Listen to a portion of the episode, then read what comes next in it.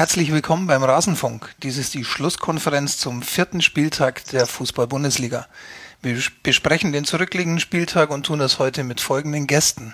Aus Neuss begrüßen wir Jens Buschmann. Er ist vielen bekannt als Ed Baumwollhose bei Twitter, beziehungsweise durch schwarzgelb.de und den zugehörigen Auf Ohren Podcast. Herzlich willkommen, Jens. Guten Abend. Schön, dass du dabei bist. Ja, freut mich auch. Aus München ist uns Fatih Demirelli zugeschaltet. Er ist Sportredakteur und Bayern-Reporter beim Portal Spox.com. Servus, Fatih. Servus, schönen Abend auch allen Zuhörern. Schön, dass auch du dabei bist. Und diesmal gar nicht in München, sondern irgendwo im tiefsten Franken sitzt heute mein hochgeschätzter Partner, der euch ab jetzt durch die Sendung führen wird. Max Jakob Ost. Servus, Max. Servus, Frank. Vielen Dank, Frank, der du im schönen Mehring sitzt. Ja, schön, dass ihr alle uns zuhört, trotz prominenter Konkurrenz einer nicht erwähnenswerten kriminologischen Sendung. Wir wollen über den Spieltag reden. und ihr könnt ähm, über diesen Spieltag gerne mitreden, indem ihr das Hashtag Rasenfunk verwendet oder uns auf die Pinnwand knallt bei Facebook, Twitter und so weiter. Tut das sehr gerne. Wir nehmen Beats immer gerne mit in die Sendung auf wenn wir es irgendwie inhaltlich und technisch hinbekommen. Lasst uns einsteigen mit dem Spieltag und da geht meine erste Frage an den Jens, der ja durch und durch BVB-Fan ist. War für dich Schalke gegen Eintracht das schönste Spiel des Spieltags? Mm, also wenn ich mir die Ergebnisse ansehe, denn von dem Spiel habe ich leider nicht so viel gesehen, war das, oder von den Ereignissen, war das schon, hätte es vielleicht ganz gern, ganz gut noch beim 2-0 bleiben können. Aber zwei rote Karten sind jetzt nichts, worüber ich mich ärgern würde. Mhm. Das verwundert nur so mittel. Ähm, für mich war für mich war so ein bisschen das Symbol für das ganze Spiel war, äh, war äh, Kevin Prince Boatengs Zweikampfverhalten vor dem 0 zu 2. Der springt wahnsinnig engagiert äh, in Marco Russ rein und der geht halt einfach an ihm vorbei und nagelt das Ding halt dann ähm, in oh, den ja. Winkel, was er auch wahrscheinlich so in seinem Leben nie wieder schaffen wird. Äh, Fatih, wie hast du denn das Spiel gesehen? Es ist halt äh, momentan so äh, wieder leider alles äh, typisch Schalke, dass alles wieder zusammenkommt. Jetzt hat man schon so viele Verletzte und dann äh, sehen noch zwei Spieler rot. Ähm, ja, also das Bild von Schalke, ich hab, muss auch zugeben, dass ich jetzt äh, vier, Wochen, vier Wochen außer Landes war und auf der Heimfahrt aus der Türkei oder jetzt, ähm, alle sämtliche Kicker verschlungen habe und natürlich Spox verschlungen habe und dann die Verletztenliste von Schalke gesehen habe und das war ja die, eigentlich die komplette Abwehr und auch die ganzen Vertreter der Abwehrspieler. Ähm, ja gut, diesmal haben jetzt Draxler und Boateng die Karten gesehen und fallen nächste Woche aus. Ähm, ja, es ist so leider das Bild. Ich muss auch, muss auch zugeben, weiß nicht, wie viel, wie viele mir da die Meinung teilen. Ich bin ein Jens Keller-Fan, ehrlich gesagt. Ich, ich, äh, uh, finde den Typen, äh, ich, ich finde den Typen gut. Ähm, trotz der ganzen des Widerstands, äh, den er leider über sich ergehen lassen muss und auch ja trotz des fehlenden Charismas, das man ihm anhängt, finde ich, dass der einen hervorragenden Job macht, äh, eine super Ruhe weg hat und jetzt auch in der Saison wieder mit gefühlt 21 Ausfällen äh, wieder eigentlich einen guten Job macht und ähm, ja, mhm. zuletzt gegen Bayern die Punkte, die hat gestern auch wieder eigentlich wieder Moral bewiesen. Äh, daher kann man fertig das gestrige Ding eigentlich jetzt äh, mal als positives Signal für Schalke. Ich bin auch großer Jens Keller-Fan, weil ähm, der immer für Unruhe sorgt. Das ist ganz super. Also äh, ich, ich glaube, der ist fachlich gar nicht so übel, aber das Charisma geht ihm halt vollkommen ab und deshalb wird immer Unruhe herrschen, solange der da ist. Und ich hoffe, er macht noch zwei Wochen. Danach ist mir dann auch egal, ob er noch da ist oder nicht. Mhm. Also gut, ähm, jetzt mal inhaltlich. Ähm, gehe ich jetzt mal nicht zu sehr auf deinen Punkt ein, Jens. Verzeih mir das. Ähm, aber findest du denn wirklich, dass er Unruhe reinbringt? Ich finde ja, dass die Unruhe eher mal von außen an den Verein rangetragen wird. Ich ja, sehe Jens Keller in der Opferrolle. Kann man durchaus so sehen, ja. Also das, das würde ich gar nicht widersprechen, aber solange Jens Keller da ist, gibt's Unruhe bei den Blauen. Mhm. Und das ist der Punkt. Ich glaube, wenn man da jetzt irgendwann mal eine, in Anführungsstrichen, große Lösung präsentieren würde, dann wäre vielleicht auch ein bisschen Ruhe oder auch nicht. Hm. Aber äh, ich glaube, Jens Keller wird da immer für Unruhe sorgen, egal wie oft ein Fleischfabrikant im Doppelpass sagt, dass Jens Keller nicht zur Disposition steht. Mhm. Aber wobei ich, ja, wobei ich ja glaube, sorry, ich, wobei ich ja glaube, dass gerade Jens Keller dafür sorgt, dass nicht noch mehr Unruhe aufkommt, weil er nie irgendwie großartig gegensteuert, nicht äh, noch selbst ähm, auf den Fleischfabrikanten reagiert oder auf irgendwelche Strohfeuer aus dem Umfeld und ja, eigentlich immer, immer so ein bisschen äh, das Feuer rausnimmt und äh, mit einer unfassbaren Sachlichkeit an die Sache rangeht. Und jetzt, jetzt auch nicht den wirklich den einfachsten Kader, nicht den einfachsten Spieler. Jetzt mit Boateng gestern wieder einen Spieler rot gesehen, der, da haben wir heute intern in der Box-Redaktion über gesprochen, der eigentlich auch immer eine Mannschaft super mitreisen kann, aber leider auch in beide Richtungen. Ähm, sowohl wenn es positiv läuft in die richtige Richtung, dann auch äh, jetzt in die andere Richtung. Aber selbst das managt er wunderbar. Und deswegen glaube ich gar nicht, dass er so der Unruhestifter ist, sondern eher das Gegenteil, er viel mehr den Drive rausnimmt, wenn Unruhe aufkommt. Das heißt, wir haben so einmal die These, ähm, Jens Keller bringt, ist quasi der Zündler in der Feuerwerksfabrik und einmal haben wir die These, ähm, wenn Jens Keller nicht da wäre, dann wären das zehn Feuerwerksfabriken, die alle gleichzeitig in einer Supernova explodieren. Also du sagst quasi, Fatih, es wäre noch viel, viel schlimmer ohne Jens Keller. Absolut. Also ich äh, überlege mir gerade, wenn er da jetzt noch so einer wäre, der ja selbst noch sehr meinungsstark äh, oder meinungsstark ist, glaube ich, Jens Keller schon eher nach intern. Aber wenn einer jetzt, wenn er jetzt noch nach außen auch noch anfangen würde, ständig äh, emotional zu reagieren, auf alles zu reagieren, was was um Schalke passiert, ja, dann dann ist da dauernd Ruhe, egal ob die äh, ob, ob Schalke gewinnt, ob sie weiterkommen. In der Woche haben sie jetzt äh, in London ein achtbares Ergebnis geholt. Jetzt, wie gesagt, ich werde jetzt auch gestern wieder trotz der Probleme als als Signal. Ähm, trotzdem ist da Unruhe. Und wenn, es, wenn er dann auch noch anfangen würde, da äh, groß äh, rumzuposen, dann wird das nicht funktionieren. Aber er macht das sehr gut, sehr, sehr gut, finde ich. Mhm. Ich weiß das ist nicht, schön, mal so eine Meinung zu haben im Podcast. Entschuldigung, Jens, ja?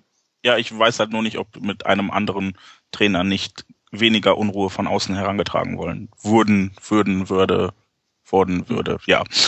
Ihr wisst, was ich meine, hoffe ich. Mhm. Werden hätte sein können. Ja. Ähm, ja, vielleicht erleben wir ja das ja noch. Vielleicht ähm, gibt es ja äh, doch irgendwann den Schalke-Trainer Thomas Tuchel, der uns alle dann ganz überraschend, also wo sie dann überraschend diesen Thomas Tuchel einfach aus der Kiste ziehen, den niemand mehr auf dem Schirm hatte. Niemand.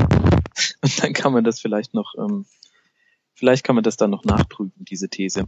Lass uns noch mal kurz zum Spiel kommen, vor allem zu den Platzverweisen. Ähm, das Gelb-Rot von Boateng klassische Kevin Prince äh. Was sagst du dazu, Fatih?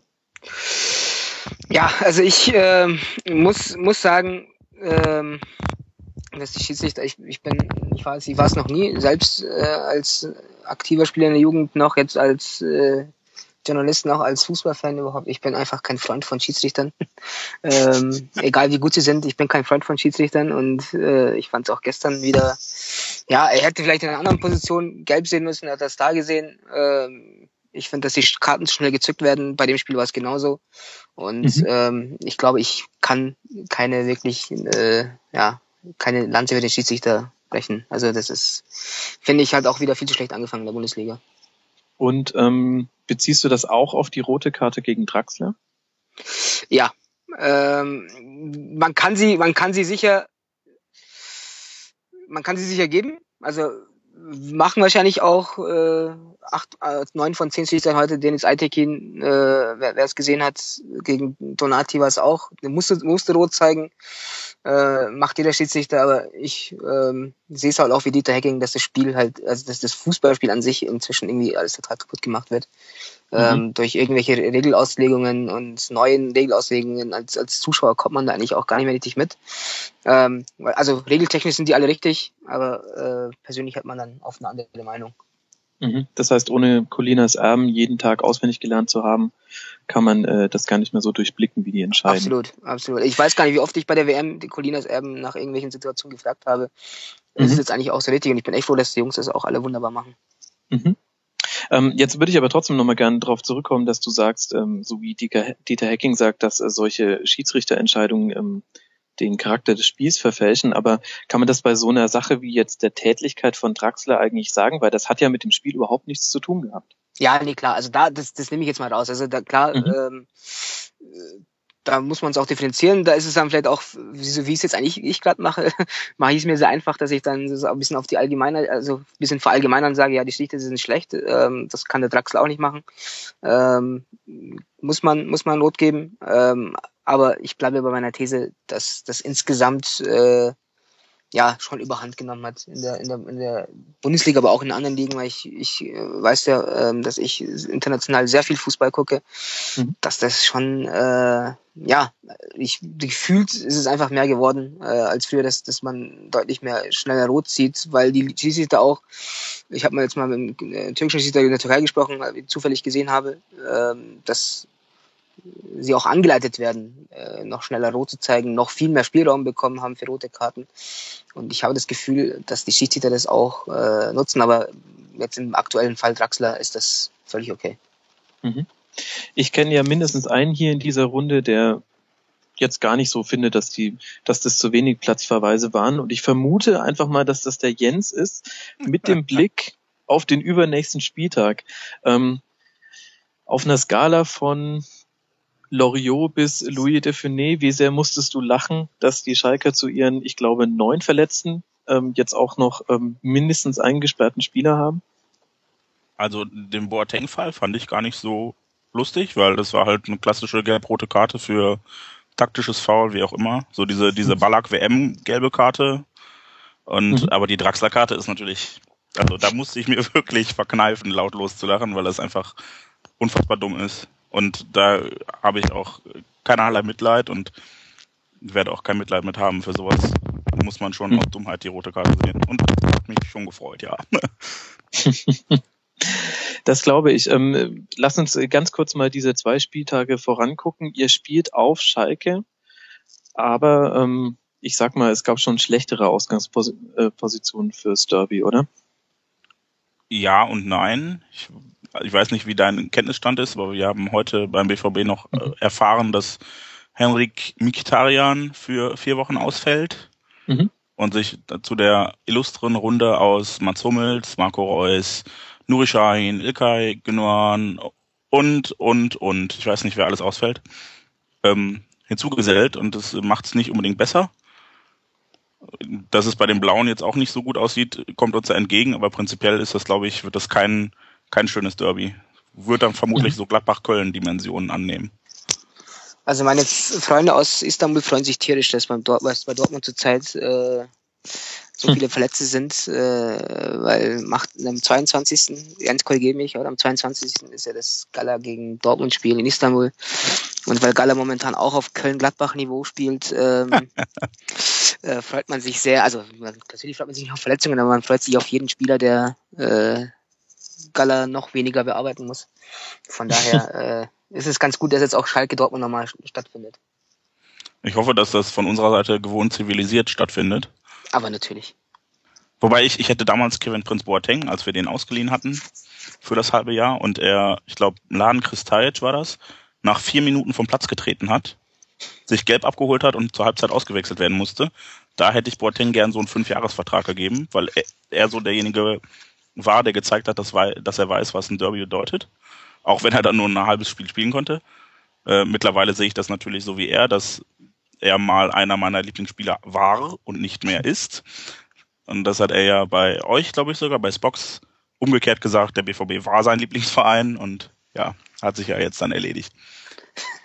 Ja, also ich, ich ähm, kann es kann es nur bestätigen. Also der hat äh, ein Interview, das war auch sehr ausführlich damals, ein Kollege ähm, Luca Gruber und Frank Buschmann geführt. Es war, äh, es war sehr, sehr BVB-freundlich damals. Ich glaube, das, das war noch gar nicht, stand noch gar nicht fest, dass er zu Schalke gewechselt ist. Ich glaube, das Interview würde heute noch anders machen. Ähm, war sehr, sehr BVB und sehr klopffreundlich, aber das äh, ist ja also auch nicht überraschend. Also ich habe jetzt auch noch keinen Spieler gehört, der jetzt noch ein schlechtes Wort Richtung Jürgen Klopp fallen lassen hat. Ich habe zu, zu Kevin Prinz Boateng und Jürgen Klopp noch eine Anekdote.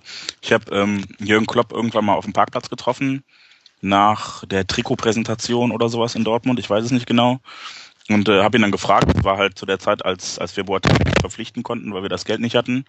Und äh, Markus Vollner, glaube ich, ich weiß gar nicht, ob der aus München kam, nee, kam aus der zweiten Liga, ähm, ja. geholt und hat mir dann erklärt, ähm, das ist wie wenn du ins Autohaus gehst, einen Porsche kaufen willst, aber nur Geld für einen Golf hast. Dann kaufst du dir natürlich trotzdem den Golf, denn der bringt dich immer noch zuverlässig von A nach B. Und so hat äh, Jürgen Klopp mir erzählt, warum wir Markus Vollner statt Kevin Prince Boateng gekauft haben. Der Golf unter euren Spielern. Das ist doch ein netter Vergleich. Ich meine, Markus Vollner ist verdammt häufig deutscher Meister geworden dafür, dass er so wenig in der ersten Liga gespielt hat. Mhm. Und ganz offensichtlich ist äh, Jürgen Klopp doch kein so gutes Opel-Testimonial, wie man immer dachte. das war hinter dem Porsche. Naja, es ging ja nur um den Vergleich zwischen hochklassig und teuer. Nein, und, mhm. Wobei ein Golf ist auch ganz schön teuer geworden mittlerweile, habe ich mal so bemerkt. Mhm. Aber bevor wir jetzt zu weit abschweifen, würde ich sagen, wenn wir doch jetzt sowieso schon beim BVB sind, ich weiß gar nicht, wie wir da jetzt ganz zufällig durch Jens hinkommen konnten, dann lasst uns nicht. doch auch über den BVB sprechen. Ähm, Jens. Ja. Jetzt 2-0 gegen Mainz verloren, aber ich stelle jetzt einfach mal die These in den Raum, das Ergebnis war jetzt eigentlich egal, oder? Es viel schwerwiegender war die Verletzung von Mkhitaryan. Jein, da die Verletzung erst heute dann publik wurde und das mhm. gestern noch so aussah, als konnte er zu Ende spielen oder hat er auch zu Ende gespielt, was dann daran lag, dass die Verletzung irgendwie bei einem Pressschlag in der 90. auftauchte ähm, hat mich das schon geärgert, weil das, das wirkte so spielerisch schon ganz okay und auch zielstrebig einigermaßen, aber es wirkte auch ein Stück weit so, als wollte sich die Mannschaft so ein bisschen schonen und hat gedacht, okay, über die individuelle Klasse machen wir das eh. Und es gab auch vier, fünf Torchancen, die eigentlich drin sein müssen. Adrian Ramos muss, glaube ich, zwei Tore schießen. Und äh, ja, dann fängst du dir halt so zwei Dinger und plötzlich reicht dann die individuelle Klasse doch nicht mehr, um das Spiel noch zu gewinnen. Und das war schon ärgerlich, weil es nicht hätte sein müssen. Das heißt, ihr habt es ein bisschen im Kopf verloren, wie man so unschön sagt. Ich kann nicht in die Köpfe gucken, sondern nur davor, aber ich, also wüsste, würde jetzt nicht sagen, wir waren einfach platt oder sowas. Natürlich zum Schluss hin konnten wir vielleicht nicht mehr so mitgehen, aber wir, das ist der dritte Spieltag oder vierte Spieltag. Wir hatten ein Champions League Spiel, ein Pokalspiel. So platt sollten die eigentlich alle noch nicht sein, trotz mhm. verhältnismäßig vieler Verletzter. Mhm. Jetzt äh, hört sich das aber dann ein bisschen so an, als hätte irgendwie ähm, verzeih mir den Bayern-Vergleich, aber hätte, als hätte Robben auf einmal verlernt, nach innen zu ziehen und mit links aufs Tor zu schießen, weil ich hätte jetzt gesagt, gerade diese Motivation in, in die Spielerköpfe zu bekommen, das ist doch so die, eine der größten Stärken von Jürgen Klopp, oder? Ist das nicht verwunderlich? Ah, wir hatten, glaube ich, letztes Jahr auch schon so zwei, drei Spiele, die wirklich komplett, wo du wusstest, das haben sie jetzt im Kopf verloren. Mhm. Und ich weiß nicht, ich würde jetzt nicht sagen, dass das Klopps Stärke oder Schwäche war. Natürlich war die Mannschaft immer gut eingestellt, auch taktisch. Ich fand das auch gestern nicht schlecht. Wie gesagt, wir hatten bis zur Führung von Mainz, glaube ich, drei, vier Torchancen, die für ein Tor gut waren. Aber es war halt, du hast schon gemerkt, es ist nicht so, nicht so bissig, nicht so konsequent und nicht so zielstrebig wie am Dienstag gegen Arsenal. Mhm. Und ähm, ja, das kann natürlich an unterschiedlichen Aufstellungen liegen, an unterschiedlichen Systemen. Oder halt ein Stück weit daran, dass die Leute nicht ganz so 100% gegeben haben wie in der Champions League. Jetzt gab es auch noch einen Gegner, da würde jetzt meine Frage mal an Fatih gehen. Ähm, der BVB war jetzt sicher nicht ähm, auf dem 1A-Level, nicht die 1 mit Sternchen, aber Mainz war auch diesmal ein richtig starker Gegner, oder? Absolut. Also äh, Trainer, ich muss jetzt auch zugeben, ich weiß nicht, wie man den richtig ausspricht. Hümland oder Hümland, keine Ahnung. Wir haben uns darauf äh, geeinigt, ihn Casper zu nennen. Das macht alles. Äh, das, das habe ich, kaufe ich, das kaufe ich sofort. Das kaufe ich sofort. äh, anstelle auch eine Anekdote aus der Türkei wieder mal, ähm, als vor Jahren Wladimir Beschasnik zu Fenerbahce gewechselt ist, gab es drei Wochen lang TV-Sendungen, die man ihn ausspricht, und dann hat man sich auf Wladimir geeinigt. ähm, deswegen finde ich auch Casper äh, jetzt äh, wunderbar. Er hat es mhm. gestern richtig gesagt, also Dortmund äh, ist im Umschaltspiel, muss ich jetzt keinem sagen, hervorragend aus hat gestern hervorragend verteidigt. Also das, das war äh, echt, echt stark, ähm, genau die richtigen Konsequenzen gezogen. Ähm, bei den Viererketten standen sehr gut. Also ich will jetzt auch nicht gut den, Taktiker jetzt spielen, aber das war ähm, genau, genau richtig gespielt. Genauso muss man spielen. Ähm, und ich muss auch, ich muss auch da vielleicht bei Dortmund äh, in der Kopfsache sagen, zum einen ja Kopfsache, bei anderen, zum anderen glaube ich auch, ähm, dass es noch zu viele Spieler gibt, wenn ich jetzt an, an Ginter wieder gestern denke, ähm, die noch ein bisschen Klopp kapieren müssen. Bis, äh, und das wird, glaube ich, noch einfach Zeit nehmen. Also gut, Ramos muss gestern die Tore machen, klar. Das hat nichts mit Klopp verstehen zu tun, aber es sind dann immer noch ein paar Spieler, die, ähm, die das äh, äh, noch hinbekommen müssen, genau äh, dieses Spiel zu verinnerlichen. Dann fällt auch mal so eine Rotation auch mal ins Gewicht. Auf der anderen Seite hat Mainz einfach noch den, den Vorteil, dass man extrem früh in die Saison begonnen, äh, begonnen, beginnen musste wegen ähm, der unsäglichen Europa League Qualifikation. Ähm, und das kommt glaube ich, jetzt Mainz ganz gut zugute, dass sie jetzt ähm, äh, die Zeit genutzt haben und jetzt auch äh, vielleicht wie kein anderer Bundesligist momentan sich ein, eingespielt sind, ähm, auch wenn jetzt kurz vor Torschluss nochmal drei, vier neue Spieler dazugekommen sind, aber man konnte sich einspielen. Ich glaube auch, dass es Mainz jetzt in den nächsten Wochen auch helfen wird, ähm, gegen Gegner, die eben äh, wie Dortmund jetzt sich noch hier und da noch suchen müssen ähm, zu punkten. Ähm, man, kann, weiß, man weiß es von Mainz noch vor, war das war der letzte, vor der letzten, letzten WM ja, 2010, ähm, als sie da auch nochmal durchgestartet sind, als sich die meisten Clubs noch suchen mussten nach der WM und nach vielen Neuzugängen. Ähm, Glaube ich auch, dass jetzt Mainz äh, wieder diesen Vorteil genießt einfach. Vielleicht werden sie hinten mhm. raus dann so ein bisschen in, in Formtief fallen, ähm, aber jetzt hat man es auch gestern gemerkt, dass sie jetzt einfach Eingespielter sind und mhm. diesen Vorteil genutzt haben. Ganz kurz ähm, möchte ich äh, kurz sagen, ähm, Fatih, du hörst dich ein bisschen an, als würdest du nebenher doch den Tatort-Stream laufen lassen. Bitte mach ähm. den mal zu, das ist furchtbar. Ich bin auch persönlich sehr enttäuscht. Und wenn meine Qualität schlecht ist, dann liegt das übrigens ausschließlich an äh, den äh, schlechten Netzqualitäten in Franken. Also ich habe eine Entschuldigung. Ich habe ähm, äh, keinen Tatort normalerweise, aber ich hoffe, dass es jetzt besser ist. Ist ja, genau. Guck einfach mal, ob ja. du irgendwas ähm, noch zumachen kannst. Okay, ähm, zu deiner zu deiner These noch, dass Mainz vielleicht profitieren könnte, ähm, ist vielleicht ganz interessant. Die nächsten Gegner auswärts Eintracht Frankfurt. Gut, das ähm, sollte man, wenn man äh, Mainzer Spieler ist, sowieso ernst nehmen. Und dann zu Hause gegen Hoffenheim, auswärts in Gladbach und zu Hause gegen Augsburg. Da könnte in der Tat noch ein bisschen was gehen. Ähm, jetzt ginge meine Frage noch an Jens. Ähm, wie ist es jetzt? Ähm, ist das jetzt so ein richtiger Fehlstart von euch oder darf man das nicht überbewerten? Weil letztlich hättet ihr das Ding ja auch gewinnen können, wenn Ramos zum Beispiel das 1 zu 0 macht. Oder wie siehst du das? Wenn man sich einmal anguckt, dass alle anderen Teams auch jetzt nicht so davon marschieren, also ist jetzt nicht so, dass äh, deine Bayern zwölf Punkte haben und wir mit sechs Punkten total hinterher hecheln. Mhm. Wenn man sich anguckt, dass unser Abwehrchef und Fußballweltmeister Mats Hummels noch keine Minute auf dem Platz stand, dass unser komplettes kreativ-defensives Mittelfeld ausfällt, würde ich das nicht als Fehlstart einordnen. Aber mhm. vielleicht bin ich da auch zu sachlich, ich weiß es nicht. Also prinzipiell würde ich nicht von Fehlstart sprechen. Es hätte besser laufen können. Ähm, äh, ein Arne von schwarzgelb.de schrieb heute auf Twitter, stellt euch vor, wir hätten Mainz am ersten Spieltag und Leverkusen am vierten Spieltag gehabt. Dann hätten wir jetzt zwölf Punkte. Aber es hätte auch äh, ja, vielleicht noch ein Stück, okay, verletzungsmäßig nicht schlechter laufen können, aber ähm, sonst, ich, ich sag, ich sehe das so wie Fatih, wir brauchen, glaube ich, noch so ein bisschen Zeit und das, das Einspielen vieler Neuzugänge funktioniert halt schlecht, wenn die spielen müssen und nicht spielen können. Und man könnte sie, glaube ich, besser einbinden, wenn das Gerüst da wäre, was sonst da ist. Und das fehlt halt momentan. Und dann müssen halt Spieler wie ähm, ja, Ginter halt auch von vornherein spielen, obwohl sie vielleicht eigentlich noch zwei, drei, vier, fünf Wochen lernen sollten. Mhm. Absolut. Vor dem Hintergrund, wie ist deine Einschätzung? Wie geht's jetzt weiter? Ihr spielt jetzt zu Hause gegen den VfB. Ich würde das als machbar bezeichnen. Und dann auswärts auf Schalke, da müsst ihr sowieso 150 Prozent geben. Was so deine Prognose jetzt mal so Mitte Oktober? Wie steht's dann um den BVB? Was haben wir denn Mitte Oktober noch für Spiele? Äh, du ja, bist der BVB-Fan. Ja, ich, ich versuche das gerade in meinem Kopf zu überschlagen. Anderlecht kommt ja dann, glaube ich, noch. Und ja. Ja, ich, ich hoffe, genau, Galatasaray wäre dann am 22. sagtest du, genau. Und dann HSV am 4. Oktober zu Hause. Auch das würde ich als machbar bezeichnen. Ja, und am 18. HSV, wer weiß. Ja, da sind schon andere gestolpert, aber da kommen wir noch zu.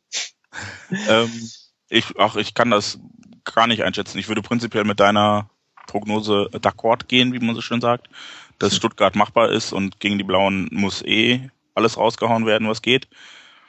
Dann ist noch Anderlecht, da, ja, ich gedacht, dass wir Arsenal so äh, an die Wand spielen. Aber ich weiß jetzt auch nicht, ob Arsenal an dem Tag besonders schlecht oder wir besonders gut waren. Es ist alles noch nicht so recht einzuschätzen für mich. Mhm. Aber ähm, ja, prinzipiell Stuttgart ist eigentlich machbar. Und ja, die Blauen, da gewinnen wir dann hoffentlich. Alles andere ist nicht so wirklich akzeptabel. Dann Anderlecht, denke ich auch, wobei das auswärts ist, da würde mir ein Unentschieden vermutlich reichen. Da wieder ganz kurz einwerfen, Anderlecht, ja. habe ich äh, letzte Woche live im Stadion gesehen. Oh. Eine unfassbar interessante Mannschaft. Also ähm, mich hat sie überhaupt nicht auf dem Zettel, fand ich jetzt in der Gruppe auch bei der Auslosung sehr überraschend als äh, sch, äh, ja, schwaches Glied der Gruppe, aber mit einem 17-Jährigen im zentralen Mittelfeld äh, sehr, ähm, sehr diszipliniert. Besni Kasi als junger Trainer, äh, sehr, sehr interessante Mannschaft. Ich glaube, ich will jetzt nicht sagen, dass die dass Dortmund, äh, ich glaube schon, dass Dortmund die Spiele gewinnen wird, aber ähm, man wird sich noch wundern. Ähm, äh, ich glaube, die werden dem einen oder anderen noch den Bein stellen. Also Dortmund muss echt äh, sich da strecken. Also das ist eine sehr, sehr gute Mannschaft. Ich packe jetzt mal die Klopfphrase aus, die er, glaube ich, gestern gebracht hat. Ein Sieg muss immer wehtun. Von daher ist jetzt egal, gegen wen wir spielen, strecken müssen wir uns immer. Und äh, ich äh, ja, ho hoffe einfach, dass es gut geht gegen Anderlecht. Ich hatte die jetzt noch so gar nicht auf dem Zettel und habe nur gesehen, dass bei Galatasaray, ich glaube, drei, mittlerweile zwei oder drei Ex-Amateure vom BVB spielen mit äh, Koral Günther und lass mich nicht lügen. Ach, ja, Estekin. Genau, danke. Genau. Ja, und äh, naja, bin gespannt, wie die sich so machen. Die kenne ich ja noch aus der Roten Erde. Aber sonst lasse ich mich da einfach überraschen, sage ich jetzt mal. Also ich bin uns gut bleibt ja sowieso nichts anderes übrig. Nee, ähm, die Zukunft schauen kann leider keiner von uns, oder? Bei Max dann würde ich jetzt an dieser Stelle nicht verraten, aber es hat mich nicht überrascht, dass du das gesagt hast. Und jetzt ähm, interpretiere das, wie du möchtest. Wir müssen das dann unter vier Augen nochmal andere Fragen besprechen. Genau. So, wenn wir jetzt eh über den BVB gesprochen haben, dann können wir jetzt auch noch mal kurz äh, die Bayern abhaken. Es geht ein Rascheln durch die Bundesliga, so wie übrigens durch diesen Podcast. Vielleicht könnt ihr beiden Barträger mal gucken, ob einer von euch mit dem Kabel spielt oder ist zu nah, das Mikro zu nah an der Wange hat. Ähm, dieses Rascheln, das durch die Liga geht, ist das ein Dino, der langsam wieder aufersteht. Wie siehst du das, Fatih? War der HSV sehr, sehr gut oder waren die Bayern auch einfach irgendwie schwach? Ähm, ich traue dem HSV nicht, muss ich ganz offen sagen. Ähm, ich habe heute mit deinem äh, geschätzten Ex-Kollegen Oliver Wittenburg äh, viel mhm. über den, lange über den HSV gesprochen. Ähm, wir haben gesagt, ja, wunderbar, 0-0 gegen Bayern, äh, Kampf hat alles gestimmt, aber äh, erste, also Trainerdebüt ist ja beim HSV immer, zuletzt immer super gelaufen. Selbst Michael Oenning hat, glaube ich, sein erstes Spiel 6-2 gewonnen und was da passiert ist, wissen wir alle. Ähm, ja, und letztes Jahr ja wird sich Jens noch ganz gut an das äh, Trainerdebüt erinnern. Hä, was? Nein, Den Tag hat es nicht gegeben, glaube ich. Das war übrigens auch so ein Spiel, das war so eine Kopfsache, glaube ich. Aber da können ich sage gleich aber, was dazu. Aber auch, aber auch Thomas, auch Thomas Doll damals gegen Dortmund, glaube ich, auch das erste Spiel gleich 3 gewonnen. Also es ist immer so, ähm, auch Mert Warweiks, die ersten Spiele waren immer alle, alle wunderbar, vielleicht auch die ersten drei, vier Spiele waren immer alle wunderbar und danach, ja, hat man sehr schnell wieder, ähm, ja, war eine Ernüchterung zu sehen oder die Mannschaft hat da nicht mehr, nicht mehr das gezeigt, was sie in den ersten Spielen gezeigt hat. Ich glaube deswegen, also wenn jetzt, ähm, ich fand schon gestern, dass es sehr interessant war, wie der HSV gespielt hat. Äh, mal viel besser oder viel, viel anders kann man auch gegen Bayern nicht spielen. Ähm, auch wenn die Bayern jetzt nicht in der Topform sind, aber das ist, äh, war schon, hat sich schon ganz, ganz gut angesehen. So, so ein Behrami hat mir sehr, sehr gut gefallen gestern, auch äh, was die Körpersprache anbelangt. Nur musste HSV jetzt halt auch mal äh, liefern, über einen längeren Zeitraum liefern. Ähm, und äh, ich befürchte aber, oder wie gesagt, ich, ich traue dem HSV nicht. Ähm, das kann halt auch wieder schnell wieder in die andere Richtung gehen. Und dann macht man den nächsten Trainer kaputt. Ähm, ich glaube, gestern äh, habe ich jetzt die Statistik, der 13. Trainer in den letzten zehn Jahren, das ist einfach der Wahnsinn. Und ähm, wie viele wirklich äh, potenzielle Trainer, also Top-Trainer haben sie jetzt kaputt gemacht eigentlich. Also ich kann mich an Thorsten Fink erinnern, der war in Basel so der super, super Mensch, der jetzt überall, ja, selbst für Bayern ja vielleicht irgendwann mal dann kommt mit zum HSV. Äh, ja, jetzt will ihn keiner haben, jetzt äh, schlagen sie alle den Kopf, wenn er mal irgendwo im Gespräch ist. Ähm, Mirko Slomka finde ich persönlich äh, einen sehr angenehmen Zeitgenossen. Mhm. Ähm, ich finde, äh, dass er auch ein sehr guter Trainer ist, was ich, was ich aus der Entfernung beurteilen kann. Ähm, wird jetzt nach dem dritten Spieltag, also nach dem dritten Spieltag entlassen, das finde ich ein totales No-Go, ehrlich gesagt. Ähm, genauso wie Trainerentlassung nach dem 20. Spieltag. Äh, das, ist, ist einfach der Wahnsinn. Und äh, ja, Joe Zimbauer schaut super, also ist sehr motiviert, gestern auch, ähm, auch die richtigen Mittel gefunden. Aber wie gesagt, es, es dauert dann wieder drei, vier Wochen. Beim HSV ist dann wieder alles anders. Ähm, wenn HSV das schafft, jetzt mal die Rückrunde auf dem Niveau weiterzumachen, dann kann man sagen, okay, jetzt hat, jetzt haben sie es mal verstanden, jetzt haben sie auch mal eine neue Methode, jetzt haben sie mal einen Trainer aus dem Eigen reingeholt, der jetzt keinen großen Namen hat, der ähm, ja vielleicht auch mit einer anderen Methodik an die Sache rangeht. Ähm, aber das ist jetzt äh, ist es auch mal Zeit, sonst muss man nämlich die nicht die Trainerfrage stellen, die hat man schon beantwortet, die sportliche Führung hat man auch austauscht, dann muss man irgendwann mal sagen, ja, vielleicht hatte die Mannschaft nicht den richtigen Charakter, äh, wenn es jetzt auch nicht funktioniert, ähm, nämlich nur dann mhm. bleiben sie dann noch übrig. Ja, oder der HSV ist halt einfach ähm, die Trainervernichtungsmaschine und das Ganze ist nur so eine Art Marketing-Gag der Liga. ich würde das nicht äh, vollständig ausschließen wollen. Ja, ich Dann, möchte Fatih übrigens ja. äh, vollkommen recht geben, so inhaltlich. Ich habe auch von Slomka oder von, von, von Marwijk, der auch beim BVB sehr gute Arbeit gemacht hat für die Verhältnisse damals, hat äh, Nuri Shahin groß rausgebracht. Wir hatten, glaube ich, am letzten Spieltag äh, bei, bei den Bayern ein Mittelfeld aus Marc-André Kruska, der jetzt leider bei Cottbus so ein bisschen untergegangen ist. Äh, Sammy Kaliskan spielt jetzt, glaube ich, auch mittlerweile in der Türkei. Und Nuri Shahin, die waren dann äh, 17, 18 und 19 und die haben ein, ein super Spiel in der Allianz Arena gemacht.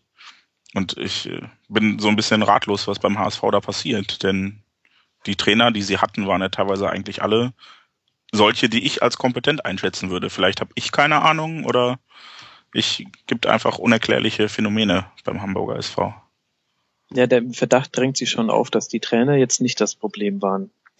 Weil man müsste eigentlich ähm, bei 13 Trainerverpflichtungen in 10 Jahren allein statistisch gesehen einmal richtig greifen und nicht immer daneben liegen. Also das kriegt nicht mal der HSV hin. Aber vielleicht ähm, liegt es ja dann doch an was anderem. Nur woran? Das ist jetzt die große Frage. Ich glaube, es ist gut, dass wir jetzt keine Antwort finden, sonst würden wir die nächsten Trainer beim HSV werden. Ach so, für die Abfindung würde ich das durchaus machen. Und ich meine, die, die zwei, ja, die zwei Wochen Arbeit, die würde ich dann auf mich nehmen. Also, ähm, falls das jemand hört, ähm, ich würde mich anbieten und ich rasiere mich auch extra für den HSV. Ich weiß ja, dass das wichtig ist. Ich ziehe trotzdem kaputte Jeans an, falls ihr mich haben wollt, nur so als. Äh das wundert mich überhaupt nicht, du äh, BVB-Prolet. du ja, hast schon den richtigen Trainer gekriegt. Klopp passt perfekt hier hin, so, so doof das klingt, aber ist genau. Ja, natürlich. Und ist das nicht Wahnsinn, ähm, dass sich der HSV sogar das versaut hat, weil Klopp hatte ja damals Interesse. Also vielleicht sollten wir noch kurz diese Anekdote zurückspulen für alle Hörer, die es nicht mitbekommen haben. Der HSV hatte Interesse an Jürgen Klopp und Jürgen Klopp war damals als Mainz-Trainer nicht abgeneigt, zum HSV zu wechseln bis er mitbekommen hat, ähm, dass wohl einigen Mitgliedern des 80-köpfigen Aufsichtsrates negativ aufgestoßen ist, dass er in äh, zerrissenen Jeans rumläuft und äh, sich so selten rasiert. Und daraufhin hat er abgesagt. Ja, Wahnsinn. Zum Glück denkt, zum Glück denkt Spock nicht so, sonst wäre jetzt auch arbeitslos, glaube ich. Gut, ich könnte jetzt einen sehr einfachen Witz über alle Online-Journalisten machen, aber ich lasse es. Stattdessen ähm, hoffe ich einfach, dass sie vielleicht doch Felix Magath holen, denn nach den sensationellen Käsegeschichten, die heute publik oh wurden über seine Arbeit bei Fulham, äh, kann man sich, könnte man sich da nur drauf freuen. Der Mann ich, hat noch einiges im Köcher. Ich wünsche es Louis Holtby, äh, den ich auf andere Wege kenne, definitiv nicht, denn der ist damals, glaube ich, in Freudentränen ausgebrochen, als er von äh, unseren blauen Freunden nach Bochum ausgeliehen wurde. Mhm. Äh, das ist allerdings wahr, ja. Der hatte jetzt nicht, auch nicht so die wirklich äh, goldene Zeit unter Magath bei Fulham, aber wer hatte die schon? Nicht mal Magath selbst. Nein. Doch, ähm, wir schweifen mal wieder ab. Äh, lasst uns noch kurz, äh, nachdem wir jetzt ähm, erfassend er erklärt haben, dass es beim HSV ja langfristig eh nichts werden kann, ähm, lass uns noch kurz über die Bayern reden. Ähm, Fatih, wie sind deine Einschätzungen? Ähm, nach vorne war das relativ ideenlos. Ähm, mhm. Ist es eine Frage der Verletzung, eine Frage des Trainingsstandes oder einfach jetzt mal Pech? Äh, von allem etwas, würde ich sagen. Also, das jetzt die Bayern nach der, nach der WM, die aus deutscher Sicht und auch aus holländischer Sicht und ähm, aus brasilianischer Sicht auch sehr äh, ja, lang gedauert hat und erfolgreich war, ähm, hat man ja schon erwartet, dass das äh, ein schwieriger Start wird für Bayern. Gut, dann kamen wieder ein paar Verletzte dazu. Ähm, man hat personell nachgerüstet, aber das ist ja alles, das ist wie beim BVB. Man, man, braucht einfach die Zeit, zum einen auf den Fitnessstand zu kommen, zum anderen auch die neuen Elemente, die man ja auf jeden Fall auch hat. Man hat mit großen, sehr passstarken Spieler verloren. Der hat in den letzten Jahren sämtliche äh, Passstatistiken, gut, bis Thiago kam, alle Passstatistiken gebrochen, äh, plus Rekorde gebrochen. Ähm, Alonso ist jetzt da, der ein bisschen anders veranlagt ist. Ähm, Philipp Lahm wird wieder ein bisschen hin und her geschoben. Jetzt ist Bernard, es, ist, es sind ganz viele neue Elemente im Bayern Spiel eigentlich muss man sagen, dass der Umbruch unter Guardiola ein Jahr später stattgefunden hat oder stattfindet momentan. Also gar nicht in der ersten Saison. Jetzt war es noch manchmal noch ein bisschen Heinkes Fußball noch zu erkennen. Ich glaube, dass jetzt jetzt eigentlich der eigentliche Pep-Umbruch jetzt stattfindet und dass das einfach äh, in einer extrem schwierigen Zeit äh, passiert. Jetzt wie gesagt, Robben hat wieder Wehwehchen gehabt. Mhm. Und das, äh, ich finde gar nicht, dass die Bayern äh, in der Situation, klar, es jetzt hört sich so, fühlt sich so ein bisschen wie diese Krise an, wenn sie jetzt zwei Unentschieden in der Liga haben, ähm, aber das ist eigentlich, äh, finde ich, alles noch im, im machbaren Bereich der BVB. Ich glaube, da freuen sich auch beide darüber, dass beide jetzt nicht, nicht, nicht in der Topform sind. Ich glaube, wenn jetzt Dortmund äh, Topform wäre, wäre man wird man beim FC Bayern Moment, wäre man beim FC Bayern sehr nervös. Äh, wären die Bayern jetzt in Topform, wäre man in Dortmund noch deutlich nervöser. Ähm, daher ist es momentan, glaube ich, noch bei beiden sehr, ja, ja sieht man noch eher entspannt. Äh, ich finde auch, dass ähm, die Bayern das momentan auch alles richtig machen, die Ruhe bewahren. Klar, hier und da äh, muss die Kritik geäußert werden, aber ich glaube, äh, so in ein, zwei Monaten, äh, wenn die Bayern es einigermaßen schadlos überstehen, kommen sie dann auch ins Rollen und dann hat auch Guardiola alle Spieler zusammen, die er braucht, um dann äh, wieder die Maschine anspringen zu lassen. Ich glaube jetzt nicht, dass jetzt wieder so eine Rekordsaison äh, kommt, aber die Bayern werden auch wieder ins Rollen kommen und dann wird das alles auch wieder gut aussehen. Mhm. Du hast recht, das ist echt, wenn man so auf Dortmund und Bayern derzeit guckt, ist, als würde man zwei Hürdenläufern zugucken, die halt wirklich an jeder zweiten Hürde hängen bleiben. Aber da es beide machen, ist das Rennen bis zum Ende spannend. Zumindest bis jetzt zum vierten Spieltag. Ähm, noch kurz ein Wort zu Manuel Neuer. Ähm, wie hast du den gesehen, äh, Fatih? Ein bisschen wilde Aktion diesmal dabei oder ist das halt einfach das Risiko seines Spiels, das man mitnehmen muss? Manuel Neuer wird sich nie verändern. Also ich, äh, klar, manchmal schlägt man äh, die Haare über den Kopf und sagt, oh Gott, was macht er jetzt schon wieder? Ähm, aber äh, das, der wird sein Spiel nicht verändern. Ich, ich, ich finde es auch gar nicht so abwegig. Ich finde es, ich finde es sogar sehr lobenswert, dass er seiner Linie, seiner Linie treu bleibt. Klar, äh, geht manchmal der Nutzer an die Hals in die Hose, aber das ist sein Spiel und das soll er auch nicht verändern, wenn er jetzt äh, anfängt, dann äh, zu sagen, so, ich mache es anders, weil jetzt äh, ein paar Leute Angst bekommen. Dann ist es nicht mehr Manuel Neuer, dann ist er nicht mehr der beste Torwart. So wie er es macht, ist er der beste Torwart. Und deswegen finde ich, dass es eine völlig, völlig okay ist. Mhm. Jetzt ähm, richte ich die Frage extra an Jens. Ähm, für die Szene mit dem Handspiel, gelb, okay? Ja, regeltechnisch denke ich schon. Also ich würde Manuel Neuer prinzipiell für alles, was er tut, die rote Karte geben. Aber da bin ich ja auch nicht gefragt. Äh, und ich denke, regeltechnisch ist das ein Handspiel wie jedes andere, halt an der Mittellinie und dann ist es die gelbe Karte und nicht die rote. Mhm ich finde, ich fand das jetzt grandios. Ich wollte dich schon unterbrechen und sagen, dass du einfach so viel Größe hast, jetzt äh, zuzugeben, dass das nur gelb war mit dem anschließenden Satz. Nun ja, ähm, das nee, das. Manuel Neuer ist halt leider wirklich, also das ist klingt jetzt doof, aber viel tiefer kann man für mich fußballerisch nicht sinken. Erstens ist er urblau und dann hat er die Blauen auch noch verraten und das ist schon also wird er damit nicht zu deinem Freund dann wieder? Der Feind des Feindes ist doch wieder dein Freund. Nein, ich, ich mag Integrität. Mhm. Ich schätze zum Beispiel an, an Bastian Schweinsteiger oder auch an Philipp Lahm ein Stück, dass die halt immer die Bayern geblieben sind, auch wenn keine Ahnung wer gerufen hat. Das ist so das, das Einzige, was ich an denen schätzen kann.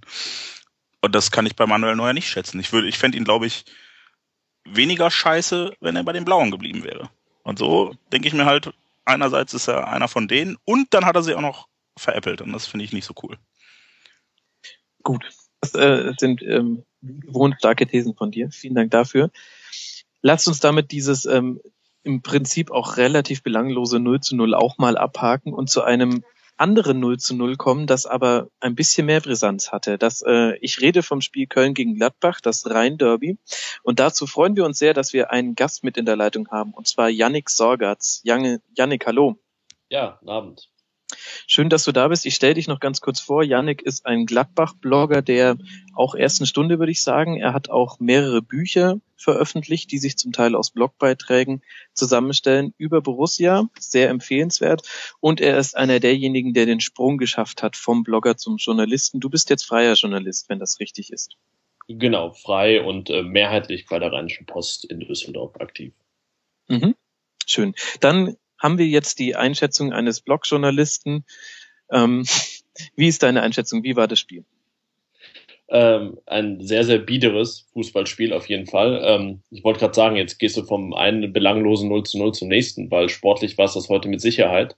Mhm. Ähm, ich sag mal, die Kölner haben hinten gezeigt, warum sie jetzt immer noch kein Gegentor haben, haben vorne gezeigt, warum sie auch erst zwei geschossen haben. Gladbach ähm, ja, viel, viel Ballbesitz, äh, viel, viele ja, Passstaffetten, die dann irgendwie ins Nichts führten. Ich glaube, allein die Innenverteidiger hatten weit über 100 Ballkontakte, kaum Torchancen und ähm, ja, Köln dann äh, in der zweiten Halbzeit, als sie ein bisschen Oberwasser hatten, nicht wirklich in der Lage, dann die wenigen Gladbacher Unsicherheiten zu nutzen und deswegen stand das 0-0 gefühlt schon sehr früh fest, würde ich sagen. Mhm. Also. Wie hast, wie hast du generell so die, die Stimmung, das Ganze drumherum erlebt?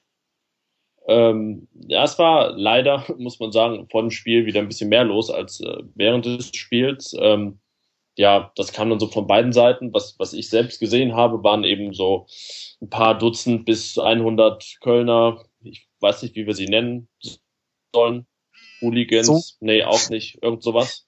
Sogenannte Fans ist doch einfach schön. Ja, so, sogenannte. Ja, genau, sogenannte Fans, die äh, probiert haben, die, die Polizeiabsperrung und die, die Gitter zu durchbrechen und dann so zum Gästeblock vorzudringen, der so ein bisschen separiert war, dass genau das eben nicht passierte. Und ähm, ja, das ging ein bisschen hin und her und äh, ja, war das, was leider immer häufiger auch bei Gladbach gegen Köln jetzt gut über zwei Jahre nicht dazugehört. Ähm, ich habe gelesen, dass 60 Leute in Gewahrsam genommen wurden und ähm, ansonsten war es im Stadion ganz normale Derby-Atmosphäre, würde ich sagen, und äh, durchaus auch hitzig ähm, mal, aber das war jetzt äh, ja so, wie das auch zu erwarten ist und so wie man es auch innerhalb des Stadions dann möchte. Ähm, ja, das außerhalb eben nicht so schön. Mhm. Ja, lass uns auf das innerhalb äh, besser konzentrieren. Da haben wir auch alle, denke ich, mehr Ahnung von. Äh, ich fand es übrigens gerade sehr schön, dass du ähm, vom äh, Kölner Gästebock gesprochen hast und Gästebock gemeint hast. Warum benennen die das eigentlich nicht um? Finde ich gut. Ähm, ja. Ich hätte eine Frage noch an Jens zu, des, zu dem Spiel. Und zwar gibt es ja immer so eine halb kolportierte äh, Fanfreundschaftsanfrage der Kölner an die Dortmunder und umgekehrt, würde ich sagen. Du meinst, du meinst, wir haben bei Facebook alle so ein Symbol leuchten mit einer Eins von aus Köln? Genau, und wenn ich das richtig äh, interpretiere, hat noch niemand auf äh, als Freund hinzufügen geklickt, äh, vielleicht weil ihr euch über den Beziehungsstatus nicht sicher seid, wenn ich richtig informiert bin. Ähm, drückst du in so einem Spiel dann in Köln die Daumen oder ist dir das eigentlich relativ latte? Das hat bei mir zwei Gründe. Erstens liegt Neuss sehr nah an München-Gladbach und entsprechend sind die mhm. Reibungspunkte mit den falschen Borussen, Entschuldigung, Yannick, ähm, recht groß so dass ich da so eher dann gegen Gladbach bin. Und zweitens finde ich die Kölner eigentlich recht sympathisch mit ihrer selbstironischen und nicht ganz selbstironischen Art, diesem leichten Größenwahn. Man kann ja nie genau einschätzen, ob sie jetzt wirklich von der Champions League träumen oder, oder das nicht so ganz meinen. Und das finde ich eigentlich ganz sympathisch und gerade jetzt auch dann ähm, mit dem Aufstöger zusammen ähm, eigentlich eine, eine sympathische Truppe. Und dann gibt's natürlich auch äh, Polly und, und Großkreuz, die zusammen beim Spiel sind und dauernd irgendwelche Wetten abschließen und sowas. Das, also ich wäre jetzt dann heute schon für Köln gewesen, als eher für Köln gewesen als für Gladbach. Mhm, aber jetzt, nachdem sie mit 0 zu 0 versagt haben, kündigst du ihnen die. Ach, ach nein, ach. Aber es ist jetzt auch nicht so, dass ich, also ich finde Köln prinzipiell einfach als Team sympathisch. Ist jetzt nicht so, dass mhm. ich sage, es ist mein Zweitteam oder so. Also das habe ich nicht. Aber generell sind da schon so ein paar Sympathien und ich glaube, es gibt ja auch dann diverse einzelne, vereinzelte Fanfreundschaften und ein paar Leute, die das nicht so begrüßen. Und ich glaube, so als, als Gesamt kann man das nicht abschließend beantworten, dass man sagt, wir haben, es gibt jetzt eine Fanfreundschaft oder nicht. Das ist ja heutzutage immer nur noch auf, ja, auf Einzelbeziehungen bezogen. Und mhm. ich glaube, da gibt es sie definitiv schon, nur in meinem Fall jetzt nicht direkt. Ich finde sie mhm. sympathisch und das war's. Aber der prominenteste Förderer dieser Fanfreundschaft war ja auch im Stadion heute in Kevin Großkreuz. Ja, eben. Der ist ja quasi der, der, der Botschafter da. Mhm. Aber auch erst seit kurzem. Also es war, also bis, bis zu einem gewissen Zeitpunkt war davon nicht so viel bekannt und jetzt plötzlich hört man dann andauernd, dass er irgendwie in Köln ist und ähm, ja, Mahlzeiten zu sich nimmt. Oder auch nicht. genau. ähm, ja, da, das wirkt, teilweise kommt das auch so ein bisschen verstörend rüber, dass die Leute sagen, okay, ist er jetzt, hä, wieso ist er jetzt so großer Köln-Fan? Ich dachte immer, das sei der Junge von der Süd, ne, der den Sprung geschafft hat. Und jetzt, hä, warum so viel Köln? Aber ich glaube, Kevin Großkreuz ist auch sehr, sehr, hat sehr viele Eindrücke von dieser Weltmeisterschaft mitgenommen. Und ich glaube, er hatte auch viel dann auch mit Lukas Podolski und Bastian Schweinsteiger und sowas.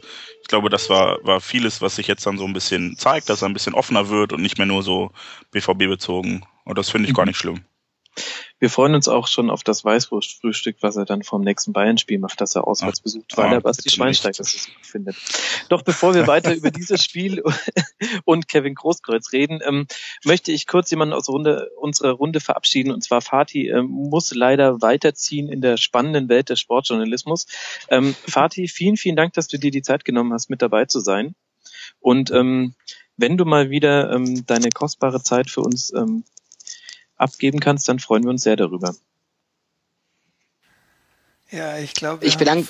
Ah, jetzt klappt's doch. Jetzt, okay, Fatih bin, hat eben bin, gesagt, dass er nichts mehr hört. Jetzt, äh, ich höre doch wieder was. Äh, ja, ich danke für die, äh, für die nette Einladung. Ich komme natürlich sehr gern wieder. Äh, ich danke auch für die sehr nette, gesellige Runde und wünsche euch noch äh, eine schöne Diskussionsrunde und äh, an die Tatort-Zuschauer ich habe einen Spoiler, aber ich sage nicht. es war der Gärtner. es war der Gärtner. Vielen Dank. Bis bald. Mach's gut. Macht's gut. Ciao. Danke, Tschüss. Vati. Ciao. Tschüss. So, kommen wir zurück zu Kevin Großkreuz. Ach nee, ähm, zu Köln gegen Gladbach. Ähm, Yannick, lass uns noch mal kurz über Gladbach reden. Das ist ja durchaus dein Haus- und Brotverein. Ähm, wie ist jetzt der Start von Gladbach so zu bewerten? Ich hole nochmal alle Zuschauer mit ins Boot. Ihr habt zu Hause gegen den VfB 1 zu 1 gespielt, auswärts in Freiburg 0 zu 0, dann 4 zu 1 gegen ähm, Schalke gewonnen. Ähm, da wird euch bitte bestimmt Jens auch nochmal mental sehr zu applaudieren. Mhm. Und Danke jetzt sehr. ist es 0 zu 0.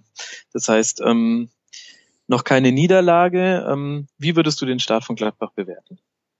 Ich glaube, wir müssen erstmal die anderen vier Pflichtspiele, die es schon gab, reinnehmen noch. Ähm, mhm. Also zwei äh, Playoff-Spiele in der Europa League, den ersten Spieltag, letzten Donnerstag gegen Villarreal. Mhm. Und das, äh, ja, gut, Pokalspiel zumindest erfolgreich bestritten. Ähm, bleiben wir aber immer noch bei einer ungeschlagenen Mannschaft, weil äh, das nichts daran ändert. Aber ich denke gerade heute hat man ein bisschen gesehen, dass ähm, dann an so einem Sonntag, drei Tage nach der Europa League, so ein bisschen auch ähm, gerade in der zweiten Halbzeit die Frische fehlte, allein mit Willen und äh, weiß nicht, Physis dann irgendwas zu erzwingen, wenn es mal spielerisch nicht so läuft. Ähm, da wirkt die Mannschaft schon ein bisschen, äh, ich will nicht sagen angeschlagen, aber ähm, na, war sicherlich dann ein Grund, warum Köln gerade in der zweiten Halbzeit auch ein Tick stärker war. Ähm, ja, vier Siege, vier Unentschieden waren das. Ähm, also kein richtiges Negativerlebnis dabei. Das ist natürlich erstmal positiv, wenn es nicht negativ ist. sag ich mal so. Ähm, auf die Tabelle brauchen wir nicht wirklich schauen, ähm, auch wenn heute nur nur in Anführungszeichen zwei Tore gefehlt hätten, um dann Tabellenführer zu sein und den glorreichen SC Paderborn von der Spitze zu verdrängen. äh, aber das zeigt ja allein schon, wie, wie eng die Liga ist und wie wenig Aussagekraft da jetzt irgendeine Tabellenposition momentan hat, dass das eben möglich wäre und Gladbach jetzt stattdessen Siebter ist.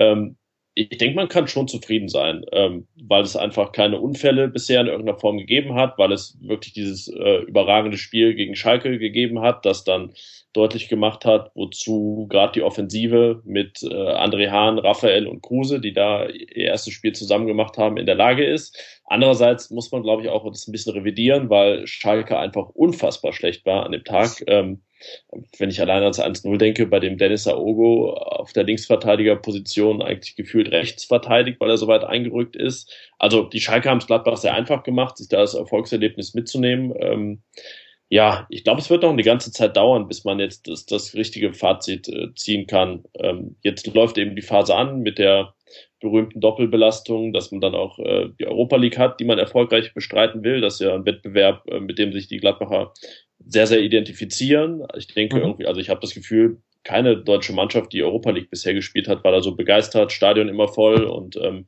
ja, wirklich mit Enthusiasmus bei der Sache und ähm, ja, das muss man erstmal hinbekommen, da beides gleichzeitig äh, zu machen. Und deswegen ist es jetzt erstmal gut, kein Spiel verloren zu haben. Die Defensive steht. Ich meine, zwei Gegentore in vier Spielen kann man ja auch nichts sagen. Und an, ja, gerade denke ich an der Offensive. Das ist dann auch was, äh, wo Lucien Favre noch dran arbeiten kann und wird. Und deswegen bin ich insgesamt sehr optimistisch, äh, mhm. was so allein jetzt die weitere Hinrunde angeht. Mhm. Was die Begeisterung für die Europa League recht gibt, da ähm, äh, gebe ich dir recht. Wahrscheinlich waren äh, vielleicht noch Eintracht Frankfurt ist ähnlich begeistert und ansonsten nur noch Kabel 1. Das ja. sind die größten Fans der Europa League. Ähm, Entschuldigung, ich möchte kurz äh, dazwischen grätschen, dass wir damals mit einer fünfstelligen Anzahl an Personen in Paris waren. Nach jahrelanger Europapokalabstinenz. Aber sonst würde ich äh, dem wohl zustimmen. Ich habe aber eine Frage an dich, Yannick. Ja. Ähm, hast du so ein bisschen Angst vor der Doppelbelastung?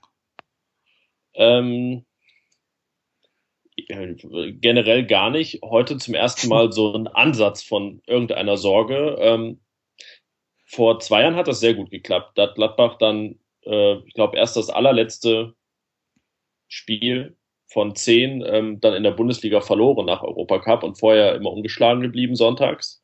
Lustigerweise das erste Samstagsspiel dann verloren, das es dann doch gab. Ähm, der Kader ist aber gerade im Vergleich zu vor zwei Jahren äh, so breit, dass ich denke, dass es Lucien Favre nur hinbekommen muss, dass dann auch alle miteinander können. Ähm, ansonsten hat er einfach so viele Möglichkeiten mittlerweile offensiv wie defensiv, dass man das wirklich, also ich glaube, bis auf Raphael und Kruse ähm, sehr, sehr viele Spiele eins zu eins abfedern kann und äh, dass es eigentlich gar nicht fast egal schon ist, wer da spielt und dass es dann auf die, die aktuelle Form der Spieler ankommt oder wer gerade mal eine Pause benötigt. Ähm, da gibt es schon viele Möglichkeiten und die Europa League-Gruppe ist auch einfacher, denke ich, als vor zwei Jahren. Ähm, das heißt, ähm, ja, da kann man dann vielleicht sowas, auch wenn es jetzt keinen Sieg gab gegen Villarreal machen, dass man Raphael mal draußen lässt. Ähm, nee, ich denke, das, das kriegt die Mannschaft schon gut hin. Und auch der Trainer, ähm, gerade weil eben noch dieser angesprochene Enthusiasmus da ist und es einfach keine Doppelbelastung ist, sondern eine Doppelherausforderung oder er er Erfreuung, wie wir es nennen wollen. Eine Doppelerfreuung. Doppelerfreuung. Okay, schöner wird's nicht mehr. Nein, glaube ich Lasst uns noch kurz über den Gegner sprechen. Äh, Yannick, du bist ja eh zu Neutralität verpflichtet als ähm, Sportreporter. Schauen wir uns kurz Köln an. Die sind jetzt ähm, Achter, punktgleich mit dem siebten, äh, nämlich äh, eben Gladbach, und zwar mit einem Torverhältnis von 2 zu 0. Was zur Hölle ist von Köln zu halten in dieser Saison?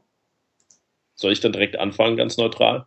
Ja, natürlich. Aber ich kann auch direkt äh, klarstellen, dass ich wirklich ähm, zum FC ein äh, Verhältnis, sage ich mal, habe, das ähm, ja jetzt gar nicht, also es ist eine Rivalität, aber es ähm, tangiert mich jetzt in meinem Fanleben, das ja auch immer noch vorhanden ist, äh, gar nicht so sehr, weil ähm, ich glaube, in meinem Alter irgendwie ist auch, ähm, ja, beide Mannschaften sich selten in oberen Tabellengefilden getroffen haben, beziehungsweise noch nie, beziehungsweise nur in der zweiten Liga dann mal.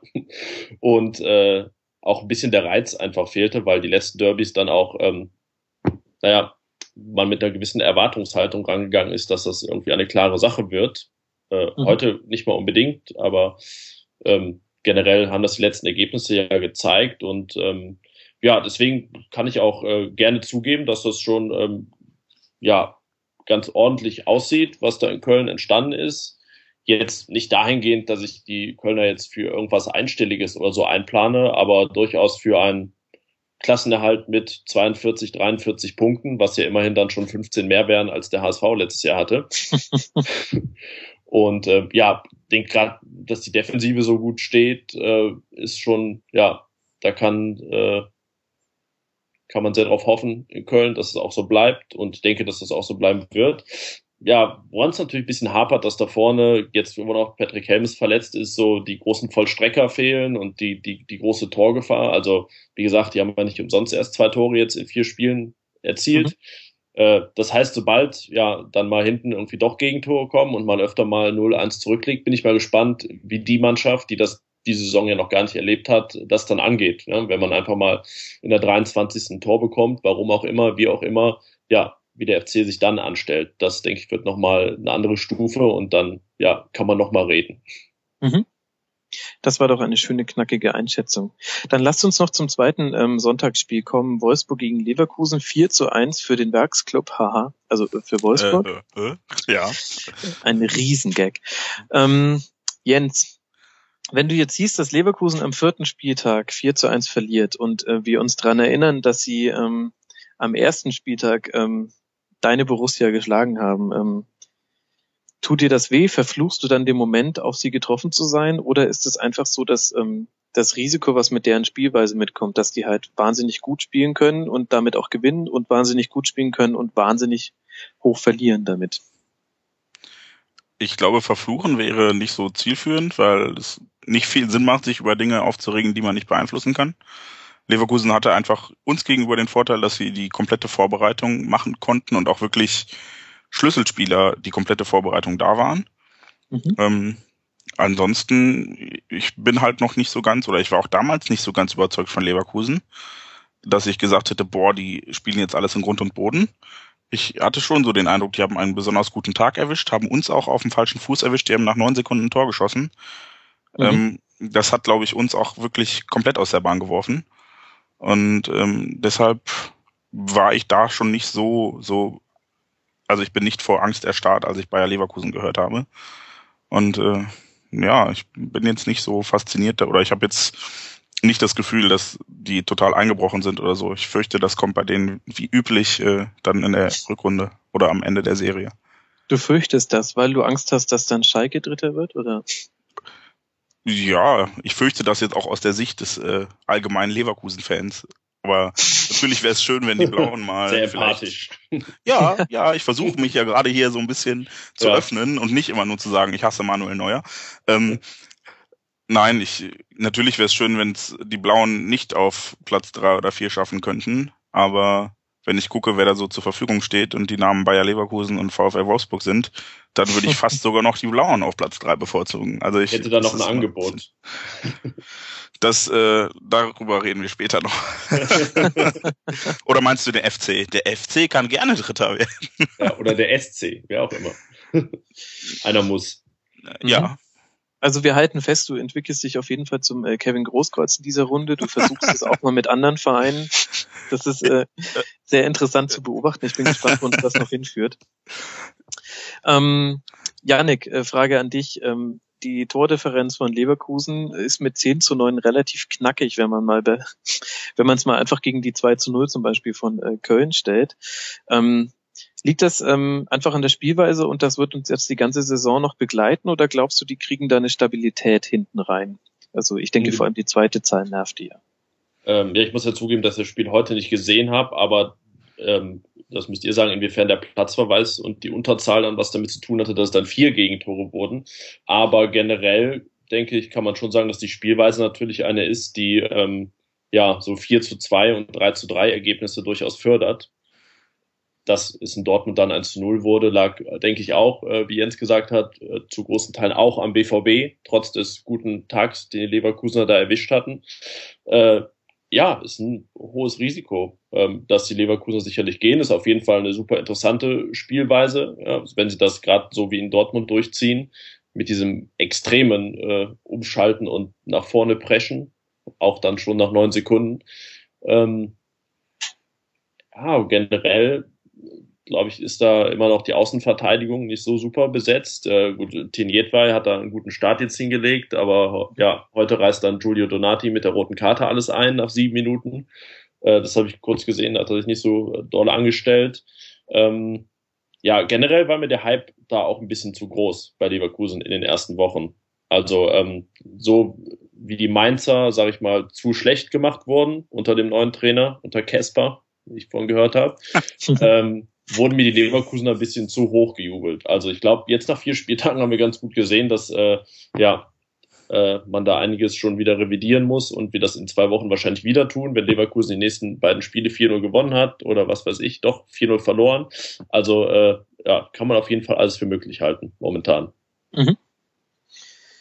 Dann lass uns noch kurz über Wolfsburg reden. Ähm, Jens ist ja quasi halber Wolfsburg-Fan wenn ich das Bin richtig ich das? Äh, gehört habe. Ja, du, du magst doch jetzt jeden Verein, wenn ich das irgendwann Das, das hast du ein wenig falsch aufgenommen, aber ähm, ähm, aber sag mir doch mal, du als ähm, 100% äh, Wolf, ist das jetzt der Befreiungsschlag oder war das einfach nur schmeichelhaft? Ich hoffe nicht, dass das der Befreiungsschlag ist, denn ich bin nicht 100% Wolf. Ähm, ich war bei Wolfsburg eigentlich immer wieder erstaunt, dass da so wenig äh, auf den, auf den Platz gebracht wird, mhm. weil die prinzipiell ja eigentlich ordentlich Qualität haben und auch viel Geld dafür ausgegeben haben. Und heute haben sie es ja dann ausnahmsweise mal irgendwie geschafft. Ähm, deshalb war ich ein bisschen verwundert. Oder vielleicht, ja, sagst du, oder wie du sagst, ist das der, der geplatzte Knoten jetzt? Ich hoffe nicht so wirklich, denn dann kann ich mir durchaus vorstellen, dass Wolfsburg ein ernsthafter Konkurrenz da um die Tabellenspitze sein könnte. Mhm. Äh, und hoffe, dass sie weiter ihre übliche, ihr übliches Image der Underachiever erfüllen und viel Geld ausgeben, um am Ende dann Fünfter zu werden oder sowas. Mhm. Wir sind sehr gespannt. Ähm, ich habe gerade nachgeschaut, sie spielen gegen euch am 16. Spieltag. Dann gucken wir einfach mal, ob das dann das Spitzenspiel des Spieltags ist oder nicht. Ähm, von wegen Knoten geplatzt. Ich würde sagen, ähm, bei einer Mannschaft kann man davon sprechen, und zwar das ist der SC Paderborn. Die haben 2 zu 0 gegen Hannover gewonnen und sind sensationell Tabellenführer. Vor einem Jahr waren die noch, ich glaube, Zwölfter in der zweiten Liga, auf jeden Fall in der zweiten Tabellenhälfte. Äh, Yannick, äh, was kann man dazu sagen? Ist das vielleicht die Mannschaft des Jahres? Äh, ich will äh, auf jeden Fall Nein sagen und muss aber gerade muss aber gerade sozusagen was recherchieren und zwar nämlich nachgucken, wo Fortuna Düsseldorf äh, vor zwei Jahren stand. Ah, ich sehe es genau, ich gerade mal kicker.de geöffnet und sehe, dass die, äh, das war eher die, die FC-Bilanz, aber da auch noch kein Gegentor bekommen hatten und ich glaube auch noch weitaus länger als vier Spieltage ungeschlagen waren. Mhm. Und wir erinnern uns ja, dass sie dann mit äh, kläglichen 30 Punkten noch direkt abgestiegen sind. Äh, wie das passiert ist, kann der Jens vielleicht nochmal erzählen. Hallo, äh, wenn man damals, neun Punkte in der Rückrunde holt, dann braucht man sich nicht auf Schützenhilfe aus Dortmund verlassen. Wollte ich nur nee, noch mal nee, das, da hast du wirklich auch. Nee, da hast du auch recht. Ja, das stimmt. ich weiß, dass wir da eine sehr große Chance für den deutschen Fußball haben liegen lassen, aber Fortuna muss sich den Schuh auch anziehen. Ja, das genau, eigentlich Bittere ist, dass ihr ähm, diesen traditionslosen Verein das erste Geschichte Tradition verschafft habt. Aber gut, damit, das musste ich nur noch einwerfen. Das hat mich damals rasend gemacht. Aber ja, Janik, Entschuldigung für die Unterbrechung. Genau, ich will damit nur verdeutlichen, dass man auch da wieder, äh, ja, irgendwie, ja, könnte mir wahrscheinlich gerade jede Mannschaft nennen, die gehypt wird und ich sage, ich bin da nicht dabei. Äh, ja, ich meine, die haben jetzt dreimal zu Hause gespielt auch, äh, ne? Von vier Spielen, genau. Mhm. Und ähm, dann einmal beim HSV also und, vier Heimspiele. Ja, quasi. Und äh, drei und eine Wildcard. Und ähm, ja, also es ist natürlich beeindruckend, was sie da machen. Das ist auf jeden Fall gut. Also es kann keiner sagen, mhm. dass es nicht gut ist, was da gerade läuft. Aber ähm, denke, ja, gerade in Paderborn, die Kirche im Dorf lassen, im streng katholischen Paderborn, äh, sollte das ja sowieso möglich sein. Ähm, ich glaube auch, dass die Paderborner das selber machen und dass ähm, ja, locker durch die Hose atmen insgesamt. Da habe ich nicht das Gefühl, dass da die Gefahr besteht, dass das anders läuft. Aber ich glaube, Sie können sich genug Beispiele angucken von Mannschaften, die gerade als Aufsteiger so gestartet sind und dann das böse Erwachen erlebt haben. Ähm, oder Sie denken am besten nicht drüber nach. Ich glaube, das könnte noch ähm, die, die beste Devise sein. Ähm, auf jeden Fall beeindruckend. Ähm, ja, jetzt in München und dann zu Hause gegen Gladbach. Ähm, hm. Ja, kann theoretisch dann auch schon äh, ja, sechs geben, ja, ganz theoretisch schon. ähm, ja, wie gesagt, gut. Ähm, für die Verhältnisse der Paderborner auch sehr gut, aber jetzt kein Grund da, irgendwelche Sachen zu spinnen, was die weitere mhm. Zukunft angeht sicher gut für Paderborn. Es ist ähm, furchtbar für alle Medienvertreter. Ich habe an diesem Wochenende äh, die Live-Reportage im Hörfunk gehört und es wurde, glaube ich, viermal vom Partyborn gesprochen und ich habe, glaube ich, selten etwas Schlimmeres gehört. Und ja, weil sie ja früher Paderboring waren. Ja, das ist aber, finde ich, noch besser. Ja. Ist das jetzt gut und das andere schlecht? Ja, das, ähm, ist, das ist einfach ähm, so meine persönliche Einschätzung. So wie meine persönliche Einschätzung auch ist, dass sie mit Kachunga den bestmöglichen Namen für einen Stürmer haben. Ähm, weil das hört sich immer schon an, als hätte er das Tor geschossen. Das ist quasi Wie in so japanischen Manga. So ein ja, genau. poetisch. es ist, ja. äh, es ist einfach herrlich. Und ähm, dann haben wir natürlich noch dieses wahnsinnige Tor da gehabt ähm, gegen Hannover. Der Hörfunkkommentator am äh, Samstag hat davon gesprochen, dass es das Tor des Jahrzehnts gewesen sei. Jens, wie siehst du das? Ich habe das Tor nicht gesehen, deshalb kann ich da leider nicht so viel sagen. Ich lese nur gerade, dass Uwe Hünemeyer bei äh, SC Paderborn oder Borussia Dortmund 3 beide Tore vorbereitet hat, aber ich habe das äh, Tor nicht gesehen. Ähm, Janik, hast du es gesehen? Möchtest du es dem Jens ja. erzählen? Es ist relativ äh, einfach ähm, zu erzählen, glaube ich. Also Torhüter im Tor auf keinen Fall vorhanden. Und äh, der war nämlich im Paderborner Strafraum und dann wird der Ball geklärt und Stoppelkamp ähm, steht quasi am eigenen Strafraum und gibt alles, was er hat und der Ball setzt am gegnerischen Strafraum zum ersten Mal auf und kullert dann ins Tor. Das war, das war schon die Story sozusagen. Also 83 Meter. Ich find's Wahnsinn, wie du es einfach schaffst, Emotionen zu vermitteln. Ich bin gerade allein ja. bei der Wiederholung wieder schier gestorben vor Aufregung. Ja, ich möchte ich vielleicht noch ergänzend, um ähm, dass, äh, dass es äh, das längste äh, Weitschusstor, also das Weitschusstor mit der größten Entfernung zum gegnerischen Tor war, das wir in der Bundesliga-Geschichte erlebt ja. haben. Das heißt, es übertrifft alle Diegos und Bernd Schusters und Klaus Augenthalers dieser Welt.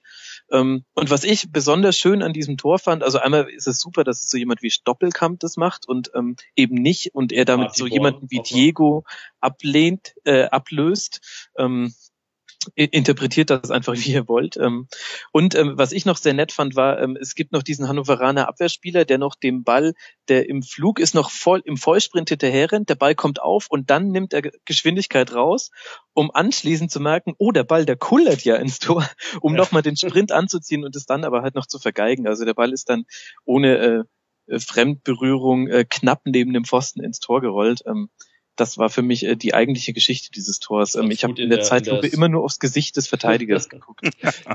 das möchte ich jedem ans Herz legen. Und auch nett, wann das Stadion gejubelt hat, nämlich wirklich erst, als er auch hinten im Netz dann war. Ja. Ähm, es war lustig, wie der Sky-Reporter an der Konferenz äh, rief, oh, es müssen mindestens 100 Meter gewesen sein. Und, äh, und dann dachte ich, okay, äh, er sagte, ich weiß aber nicht, wie groß der Platz hier ist. ja, das finde ich aber generell immer, wenn dann so ähm, Meterangaben geschätzt werden und mhm. so anfangen, oh, und der schiebt den Ball aus drei Metern über die Linie und der Spieler steht klar außerhalb des 5,50 Meter Raums. Ja. Dann finde ich immer interessant, woher diese Kommentatoren ihre Einschätzung nehmen. Das ist wahr, allerdings ist das wahrscheinlich nicht das größte Problem, was wir mit Kommentatoren haben. Aber auch das ist noch ein Problem. Aber es ist doch irgendwie nett, dass jetzt tatsächlich dieses Dienstagabendspiel Bayern gegen Paderborn, äh, von dem, äh, ich glaube, das ist das einzige Bayern-Spiel diese Saison, wo es wirklich auch noch ähm, halbwegs legal Karten zu bekommen äh, gibt, ähm, dass das jetzt das äh, Spitzenspiel äh, des nächsten Spieltags ist, oder? Schöne Geschichte. Ja. Liegt das mit den Karten denn jetzt äh, am Gegner oder am Wochentag? Jetzt musst du mal deine Neutralität ablegen und ein bisschen erzählen. Ich würde sehr sagen, dass es am Gegner liegt, denn man sieht ja bei der Champions League, ähm, wie schwer es ist, normalerweise an einem Dienstag oder Mittwochabend Karten zu bekommen. Ähm, also das ja, hat schon das erste Mal seit, seit sieben Jahren oder so, oder? Dass es nicht ausverkauft ist. Da gibt's doch dieses ominöse Bochum-Spiel irgendwann dienstags, als dann Felix Magath rausgeschmissen wurde. Mhm, das, genau, was, das, was das, ja, das letzte nicht ausverkaufte. Ja. Ich weiß gar nicht, ob es offiziell nicht ausverkauft ist. Also wenn, dann läge es ähm, wahrscheinlich eher daran, dass äh, nicht genügend Gästefans mitkommen, denn die Heimkarten gehen in der Regel immer auf dem ersten Ticketmark weg, sage ich jetzt mal. Und dann äh, bleiben halt höchstens welche auf dem zweiten Ticketmarkt vorm Stadion noch liegen. Und das dann auch bei denjenigen, denen es echt äh, gescheit recht geschieht, dass sie ihre Karten nicht losbekommen sind. Ja, wird Partyborn sich wohl nicht lumpen lassen am Dienstag. Partyborn, oh Gott. Inzwischen finde ich es gar nicht mehr so schlecht, wenn wir es einfach weiter. nein, nein, nein, bitte nein. Partyborn, äh, Katsunga. Oh Partyborn. oh. Und Ach, Stoppelkampf aus 100 Metern. Wahnsinn, dieser Verein, ja. Ah, unglaublich. Äh, die haben jetzt schon, ach, die haben jetzt schon so viel mehr Klasse und Gesicht als so manch anderer Verein. Das Stadion Freitagsspielverbot. Könnt ihr noch alles weiter spinnen. Oder die äh, Behindertenkarten, die von 200 irgendwas Euro auf 1300 Euro. Ja, ist ein ja. toller Verein. An der Stelle wird es tatsächlich interessant. Wir sollten mal dringend mal einen Paderborn-Fan hier einladen und darüber sprechen. Oder vielleicht ist? ist das was für die Tribünengespräche, den neuen, das neue Sendungsformat, das wir irgendwann starten werden, womit ich das auch noch kurz ähm, fallen hätte lassen. Schamlos. So. Ja, aber auch halbwegs elegant. Partyborn, sage ich nur. Ach du Scheiße. Bei Paderborn gegen Hannover haben wir fraglich das ähm, aufregendste Tor dieses äh, Spieltags gesehen. Also das habt ihr ja auch der Beschreibung von Yannick angemerkt. Der konnte ja kaum noch atmen. Ja. Als er diesen Treffer aus 150 Metern nacherzählt hat. Ich war, ich fühlte mich ein bisschen veräppelt, weil es ähm, war so ein ekstatischer Torschrei in der Konferenz und so, dass man also davon ausgeht, dass es 1-1 für Hannover gefallen ist, dann wird äh, eingeblendet und man sieht, Hannover hat einen Freistoß und denkt, ja, klar, 1-1. Und dann äh, war ich einfach völlig perplex, dass es nicht 1-1 war, weil Stoppelkamp dann eben aus dem eigenen Strafraum dieses Tor erzielt. Also vielleicht war ich einfach ein bisschen sauer auf Sky auch irgendwie so, dass ich äh, meine Erwartungshaltung da nicht äh, getroffen wurde ich kann es richtig sehen, wie die, wie die ganze, also ich äh, imaginiere dich jetzt einfach in eine Kneipe, auch wenn du es allein gesehen hast, wie die ganze Kneipe aufspringt und jubelt und du mit langgezogener, trotziger Unterlippe da sitzt und sagst, nee, das hat sich noch eins zu eins angehört und deswegen ja. finde ich dieses Tor doof. Gibt es Fankneipen, in denen Leute Paderborn gegen Hannover gucken? Das wäre interessant, ja. Und das für Paderborn sind vor allem. Ja. So, also wenn wir das schönste Tor bei Paderborn gegen Hannover gesehen haben, dann haben wir meiner Meinung nach den schönsten Assist äh, bei Augsburg gegen Bremen gesehen. Und zwar meine ich damit den wunderschönen Latten, Latten, Flanken, Vorlagen, Schuss von Kajubi. Lass uns noch kurz über dieses äh, Spiel reden. Ähm, Yannick, wie siehst du die Leistung von Augsburg in dieser Saison? Ähm, soll ich jetzt schon wieder sagen, dass ich es anders gesehen habe, als es alle gesehen haben? Nein, ich sage das jetzt nicht. Doch, mach das, ähm, bitte. Das nee, gut. also ich finde das jetzt mit, mit zwei Siegen aus vier Spielen, Augsburg denkt so grob da steht, wo man äh, sie hätte erwarten können. Ähm, also ich habe die jetzt nicht ganz abstürzen sehen nach der starken letzten Saison. Haben wir durchaus auch äh, ganz interessante Leute eingekauft und dann so Abgänge wie André Hahn ganz gut kompensiert und generell profitieren so Vereine wie auch Mainz ja einfach davon, dass sie so einen Umbruch oder wenn es jetzt überhaupt ein Umbruch war, aber so eine neue Phase ähm, ganz entspannt gestalten können, weil einfach nicht, nicht der Druck von außen so da ist und die Aufmerksamkeit nicht so hoch ist.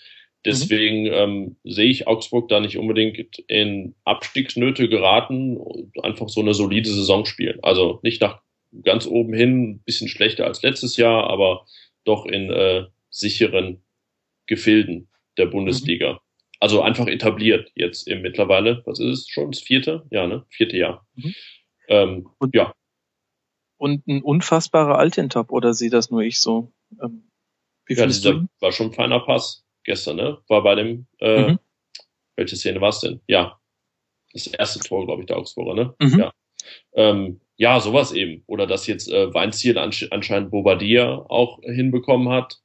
Mhm. Ähm, das alte auch Gladbacher Problemkind. Ähm, ja, das spricht ja dafür, dass da gute Arbeit einfach geleistet wird, dass, dass äh, solche Spieler sich ja so entwickeln können. Oder Tobias Werner finde ich auch immer noch Wahnsinn. Ich, äh, irgendwie habe ich den immer noch in Chemnitz, in, in Jena im Kopf, äh, wo er damals äh, angefangen hat, irgendwie im Profifußball, äh, glaube ich, ne? Korrigiert mich ja, irgendwie hing er in Jena rum, äh, dass, dass so mhm. Leute da einfach so, so eine Rolle spielen können in der Bundesliga. Das ist schon beeindruckend. Also, ähm, ja, die haben da durchaus meine Sympathien für das, was sie machen. Mhm. Ist, das, ist das vielleicht so ein bisschen dieses Phänomen des Spielsystems? Ich finde, das, das merkt man bei uns, also in Dortmund immer sehr an den Abgängen, dass die es woanders sehr schwer haben. Oder auch zum Beispiel in der Nationalmannschaft, wenn man sich Marcel Schmelzer anguckt, der bei uns super Spiele macht und dann bei der Nationalmannschaft außen vor ist quasi liegt das vielleicht einfach daran, dass auch Weinzier es ganz gut schafft, ähm, Spieler so einzusetzen, wie man sie einsetzen muss? Ja, habe ich durchaus das Gefühl. Oder irgendwie Daniel Bayer fällt mir noch ein, der mhm. ähm, irgendwie auch einer der most underrated Spieler, glaube ich, ist, äh, was er da so auf der Sechser-Position spielt. Oder dass so ein Paul Verhaag dann Nationalspieler in Holland wird. Ähm, oder Jan-Ingvar Kalsenbracker immer noch Bundesliga spielt. Äh, oder Sascha Mölders, oh Gott, wir können ja gar nicht aufhören jetzt mit, mit Spielern, die da äh, gute Beispiele für sind. Ja, ja, also ist auf jeden Fall ja eine Mannschaft, die, die übers Kollektiv kommt und ähm, ja, es macht der Weinziel schon richtig gut, da die in dieses System zu packen. Mhm. Ich glaube übrigens, dass der Grund, dass Jan-Ingwer Kaisenbracker immer in der ersten Bundesliga spielen muss, ist, dass er einfach allein vom Namen her so der Prenzlauer Berg unter den ja. Bundesliga-Profis ist. Vielleicht geht er nochmal nach Paderborn. Ich finde, da wird er hinpassen. Ah, nach oh, ja. Partyborn. Jetzt hast du den Fehler gemacht und ja. ja. peinlich, peinlich, peinlich. Wir ähm, schweigen das einfach tot und äh, sprechen noch kurz über Bremen. Jens, ähm, die Werder-Abwehr ähm, zehn Gegentore in vier Spielen und letzte Saison viertschlechteste mit äh, 66 Gegentoren. Sieht so aus, als wäre Werder konstant. Ja, ich hätte die auch äh, vor der Saison ähm, durchaus zum Kreis der Abstiegskandidaten gezählt und fühle mich leider so ein bisschen bestätigt. Mhm. Das ist eigentlich schade, wenn man sich anguckt, was aus dem, aus dem tollen Klaus Allofs Thomas Schafeder Bremen geworden ist, die jedes Jahr einen aus dem Hut gezaubert haben. Mhm. Und jetzt einfach ja, mit dem HSV und dem VfB zu den Top 5 der Abstiegskandidaten zählen irgendwie. Ich mhm. kann das noch nicht so ganz begreifen. Wobei, da ist mit schlechter Abwehr ist sich Bremen ja eigentlich treu geblieben, auch schon unter Thomas Schaf. Und du siehst Werder da, obwohl sie in Leverkusen zum Beispiel das 3-3 geholt haben. Ja, weil es ist so ein bisschen wie wir, wie das, was wir eben über den HSV gesagt haben. Nur gut spielen alleine bringt's nicht. Man muss halt auch mal ein paar Punkte holen. Gott, haben mhm. wir ein Phrasenschwein eigentlich? Gibt's bei. Wann hat HSV gut gespielt? Wann war's? Ach, jetzt so, Samstag. Ja, Achso, ja, ja, ja Samstag. Nee, okay, ich dachte, ich hätte noch was verpasst. Eine Halbzeit gegen Leverkusen war okay. Ja. Und das reicht ähm, auch für, also für jemanden wie Robin Dutt reicht das, um, um absolut zufrieden auch zu sein. Habe ich immer so den Eindruck. ja, ich glaube, das ist so ein bisschen das Problem. Also, ähm, mhm. ja, die Bremer haben sich schon fast ein bisschen damit abgefunden, dass das, also dass sie so, so eine Platz 13 Mannschaft momentan sind. Mhm. Ähm, klar, auch weil sie berechtigt, wie Jens äh, sagt, auch Angst davor haben, eine Platz 16 Mannschaft zu werden. Ähm, ja, aber ich glaube auch nicht, dass da viel geht in Bremen. Mhm. Wir werden es schon sehr bald sehen. Sie spielen jetzt äh, zu Hause gegen Schalke und dann auswärts in Wolfsburg. Das sind zwei. Na gut, das sind ja äh, sechs Punkte für Bremen. zwei äh, schwere Spiele. Mal gucken, wie sie sich da aus der Affäre ziehen. Vielleicht können sie da sogar nur gewinnen. Dann, ähm, wenn wir eh schon bei Mannschaften sind, die ähm, manchmal ganz ansehnlich spielen, aber es reicht halt irgendwie nicht immer, dann können wir auch meiner Meinung nach äh, zum Spiel Stuttgart gegen Hoffenheim kommen. Da wäre meine These, Stuttgart war gar nicht so schlecht in den ähm, in dem Fall überhaupt nicht entscheidenden Statistiken liegen, auch vor, liegen sie auch vorne mit angekommenen Pässen, gespielten Pässen, Passquote, Ballbesitz und Zweikampfquote. Und trotzdem steht auf der Anzeigentafel ein 0 zu 2. Yannick, was denkst du, ist das ähm, Glas halb voll oder der Trainerstuhl halb leer in Stuttgart? ähm, ich habe das Gefühl, es hat sich gar nichts geändert seit letztem Jahr. Ähm, immerhin gehen sie jetzt nicht mehr in Führung, sondern ähm, ja, kriegen die Tore so rein, äh, ohne dann selber welche zu machen. Siehst du das ähm, jetzt als etwas Positives oder Negatives, weil man den Fans gar keine Hoffnung mehr macht? Ja, ich, also wenn ich mich jetzt in die Lage der Stuttgart-Fans versetze, fast schon letzteres. Mhm. äh, also ich habe äh, mein ehemaliger WG-Mitbewohner ist Stuttgart-Fan und der ähm, sagte schon vor zwei Wochen, Mensch, irgendwie hier Stuttgart, Hamburg am Tabellenende ist ja fast wie letztes Jahr. Ich sag ja, das Problem ist, Braunschweig und Nürnberg sind weg. Ähm, und ja, deswegen ist der VfB, glaube ich, momentan nicht umsonst äh, letzter. Ähm, so dieses Bremer Ding. Also ähm, ja, ich weiß nicht, ob den Stuttgartern, da ist vielleicht die Erwartungshaltung tendenziell doch äh, größer als momentan in Bremen noch, aber ähm, ich sehe nicht so den Plan oder die Perspektive, dass sich das ändern könnte jetzt. Äh, also da sind jetzt nicht die Knaller eingekauft worden, ähm, mhm. die jetzt irgendwie versprechen, dass da großartig was anders wird im Vergleich zur letzten Saison. Also ich habe irgendwie den, den VfB ja sehr weit oben auf der Liste der Abstiegskandidaten. Mhm. Und mhm. ähm, ja, die Rolle, die Armin Feder spielt, ähm, ja, sicherlich äh, wird die Geduld dann noch ein bisschen anhalten, aber ähm, sagen wir mal, wenn er jetzt in vier Wochen immer noch kein Spiel gewonnen hat, ähm, ja, kennt man das ja in Stuttgart, dass das dann auch keine Rolle spielt, dass er irgendwie erst im Sommer gekommen ist, glaube ich. Mhm. Wobei die Frage ja ein bisschen ist, setzt man da dann am richtigen Kopf an, um jetzt ein bisschen martialisch zu argumentieren. Du hast schon die, ähm, du hast schon viele Punkte angesprochen, die ähm, die äh, VfB Ultras selbst auch schon thematisiert haben in einem Blogpost. Ich weiß nicht, ob ihr ihn gelesen habt. Ich lese noch kurz die wichtigsten Zitate vor, damit auch alle Hörer auf Stand sind. Da schreibt das Kommando Cannstatt, ähm, Zitat, die Entwicklung unseres VfB seit der Meisterschaft 2007 schmerzt jeden VfB-Fan. Etwas später dann das Stichwort Hierarchie führt uns unweigerlich zum Sportvorstand Freddy Bobic. Es ist an der Zeit, einem verdienten Ex-Spieler ein miserables Arbeitszeugnis als Manager auszusprechen. Kaum ein Neuzugang schafft den Durchbruch, kaum eine Neuverpflichtung entwickelt sich weiter. Und abschließend schreiben sie dann, ähm, das kann man wahrscheinlich als Zusammenfassung der Stimmungslage sehen. Unser Geduldsfaden ist kaum noch existent. Eine weitere Zusammenhaltensaison wird es mit uns nicht geben. Jens, ähm, du stehst auch ähm, der Fanszene Dortmund sehr nah. Wie liest du so einen Brief? Ist das quasi der angekündigte Bruch mit dem kompletten Verein und ähm, stellen die Fans sich da quer oder ist es einfach Ausdruck einer Art Hilflosigkeit? Ich fand es zuerst mal sehr interessant, weil man eigentlich so aus Ultrakreisen selten irgendwas in Richtung Sport liest. Das war so mein erster Gedanke beim Lesen, so, oho, die reden ja über Fußball. Und äh, dann finde ich schon alarmierend, ja. Also Ich kann mich, glaube ich, auch in Stuttgart noch an Bilder erinnern, dass es da unter Markus Babbel, wenn ich mich mhm. recht entsinne, schon zu Protesten kam. Und daran hat sich ja bis heute nicht viel getan. Das wird ja eigentlich immer nur noch schlimmer. Und deshalb sehe ich das schon so als Gefahr. Stuttgart ist eh so ein Verein, da sind halt auch gerne mal nur 8000 Leute mhm. unter der Woche und dann weiß ich nicht so recht, ob sie da nicht wirklich auch oder ob der Fisch nicht auch da vom Kopf stinkt. Aber das ist, glaube ich, ein, ein Themenfeld, was insgesamt ganz interessant ist, wenn man so mal vergleicht, was Augsburg oder Freiburg oder Mainz oder auch Paderborn jetzt, Entschuldigung, Partiborn, ähm, Sehr gut. aus ihren Möglichkeiten machen und dann gegenüberstellt, dass man etablierte Bundesligisten mit riesigen Stadien hat, wie Stuttgart, wie Hamburg, wie Bremen, die alle einfach nichts gebacken bekommen. Und dann hast du Vereine wie Hoffenheim, wie Wolfsburg und dann auch äh, die Dosen hier aus dem Osten, die dieses Know-how, was den etablierten Bundesligisten fehlt, mit Geld einkaufen können.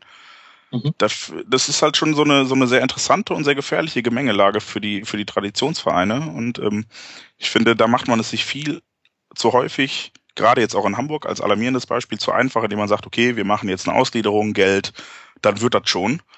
Mhm. Denn äh, finanziell sind diese Vereine ja eigentlich gar nicht so viel schlechter aufgestellt als Augsburg, als Mainz, als Para Party, Entschuldigung, Partyborn und äh, Du lernst es. Ja, ich werde es hoffentlich vergessen haben, wenn dieser Abend vorbei ist. ähm, Nein, also ich, ich glaube, das ist eine, eine sehr interessante Gemengelage und ein vielleicht auch ein etwas größeres Thema als jetzt für so einen, für so einen Bundesliga-Überblick. Warum es Traditionsvereine nicht hinkriegen mit den Mitteln, die sie haben, die ja zweifelsohne nicht schlecht sind im Vergleich zu kleinen Vereinen, gute Arbeit abzuliefern. Denn es, das Problem ist ja in Stuttgart vielleicht noch, auch in Bremen so ein bisschen, die sind ja jetzt nicht so wohlhabend, haben jetzt schwimmen nicht nur im, schwimmen nicht im Geld, wie das, man das in Hamburg vielleicht sogar tut, aber ähm, warum wird da einfach schlechte Arbeit gemacht? Das mhm. muss man sich, glaube ich, fragen. Und dann sind wir wirklich an dem Punkt, dass auch Freddy Bobic sich mal hinterfragen sollte und nicht immer nur der Trainerstuhl wackeln sollte. Mhm. Ich äh, finde, dass an dem Punkt äh, man die Frage dann äh, doch nochmal auch weiter fassen kann. Ähm, ich stelle mir die Frage, ähm, warum müssen die Fans, die Ultras es sein, die sich in einem offenen Brief dann zum ersten Mal so richtig krass gegen den Sportvorstand stellen. Und warum kommen solche Stimmen nicht schon längst aus den Medien? Denn die Fakten sprechen eindeutig gegen alles, was die sportliche Führung in den letzten Jahren gemacht hat. Und ich erinnere mich da an eine Aktion äh, zum Ende der letzten Saison, als ähm, die Stuttgarter Medien eine Art äh, Wagenburg aufgebaut haben und äh, quasi zusammen mit dem VfB beschlossen haben, bis der Klassenerhalt geschafft ist, berichten wir jetzt ähm, immer positiv und mitreißend, damit eben sich ein Spirit entwickelt, aus dem heraus man es dann schaffen kann, nicht gegen die noch viel, viel schlechteren Hamburger ähm, anzustinken. Ähm, Yannick, wie siehst du das als Journalist? Ähm, ist dir das auch aufgefallen? Wie viel siehst du die Rolle der Medien in solchen Konflikten? Hm, das hat mich auch sehr, sehr irritiert, was da in Stuttgart gelaufen ist. Ähm, zumal es mich gewundert hat, weil ich ähm, glaube, dass gerade die Erwartungshaltung auch in Stuttgart, im, im Schwabenland, äh, ja, ziemlich ähm, groß ist, ziemlich hoch ist ähm, und dass, dass er unter dem Niveau der Leute da ist, sozusagen, was da sportlich läuft momentan, dass man da äh, ja ganz andere Sachen erwartet. Und ähm, deswegen wundert es mich, dass dann die Presse sich da so gemein macht äh, mit dem Verein und ähm, nicht stattdessen einfach mehr anprangert, was da das Problem ist. Ähm. Klar, man muss ja nicht verneinen, dass äh, alle Leser ähm, oder die meisten Leser dieser Zeitung ähm, sicherlich VfB-Fans sind oder mit dem Verein sympathisieren oder ein Interesse daran haben, zumindest, dass der Verein Erfolg hat. Ähm, aber das dann noch zu befördern, äh, indem man einfach auf Negativberichterstattung verzichtet, das ist schon sehr irritierend, würde ich sagen, so aus medialer Sicht. Mhm. Aus journalistischer Sicht einfach. Ich sage mal ketzerisch, es interessiert keinen, was mit dem VfB passiert. Aber ja, das ist vielleicht auch das Phänomen, warum das Stadion dann leer ist. Ja, das könnte durchaus ja, sein. Klar. Also gestern waren, ich habe gerade nachgeguckt, 44.000 Zuschauer im das vermeintlichen. Ist gut für Stuttgart, ja, ja. Äh, ja, aber im vermeintlichen Derby. Ich weiß, die ersten Spiele gegen Hoffenheim ist jetzt egal, dass es kein Derby ist und dass es, dass es Schwachsinn ist. Aber ich kann mich an die ersten Spiele Stuttgart-Hoffenheim erinnern. Da war die Bude immer richtig voll. Äh, das waren äh, ziemlich hitzige Spiele. Da gab es auch die Sache mit Jens Lehmann, der den Schuh von Salihovic aufs, aufs Tor wirft und so. Ähm, und jetzt sind da gestern 44.000 Zuschauer. Ich meine, da passen 60 rein. Das ist ja nichts. Also man hat ja selten in der Bundesliga ein Stadion, das nur zu drei Vierteln voll ist. Also vielleicht Wobei, schon Resignation auf jeden Fall. Resignation, ja, vielleicht ist das das Stichwort. Also ich weiß gar nicht, ob man da sagen kann, auch wenn es ketzerisch gemeint ist, es interessiert niemanden. Ähm, ich habe immer mal wieder mit VfB-Fans aus der Region zu tun gehabt und ich hatte immer den Eindruck, das sind einfach sehr, sehr kritische Fans, die ihre Zuneigung auch durch den Stadionbesuch zeigen. Ähm, ausnehmen davon würde ich mal Europa League-Spiele, da ist es einfach immer nur ähm, total peinlich, wenn nur 10.000 ähm, an einem Donnerstagabend im Stadion sind. Aber vielleicht ist das auch so ähm, ein Mix, der da noch dazukommt, äh, diese Kritik des Publikums. Gut, wir gucken mal, wie sich das entwickelt. Ähm, lasst uns noch ganz kurz über Hoffenheim sprechen.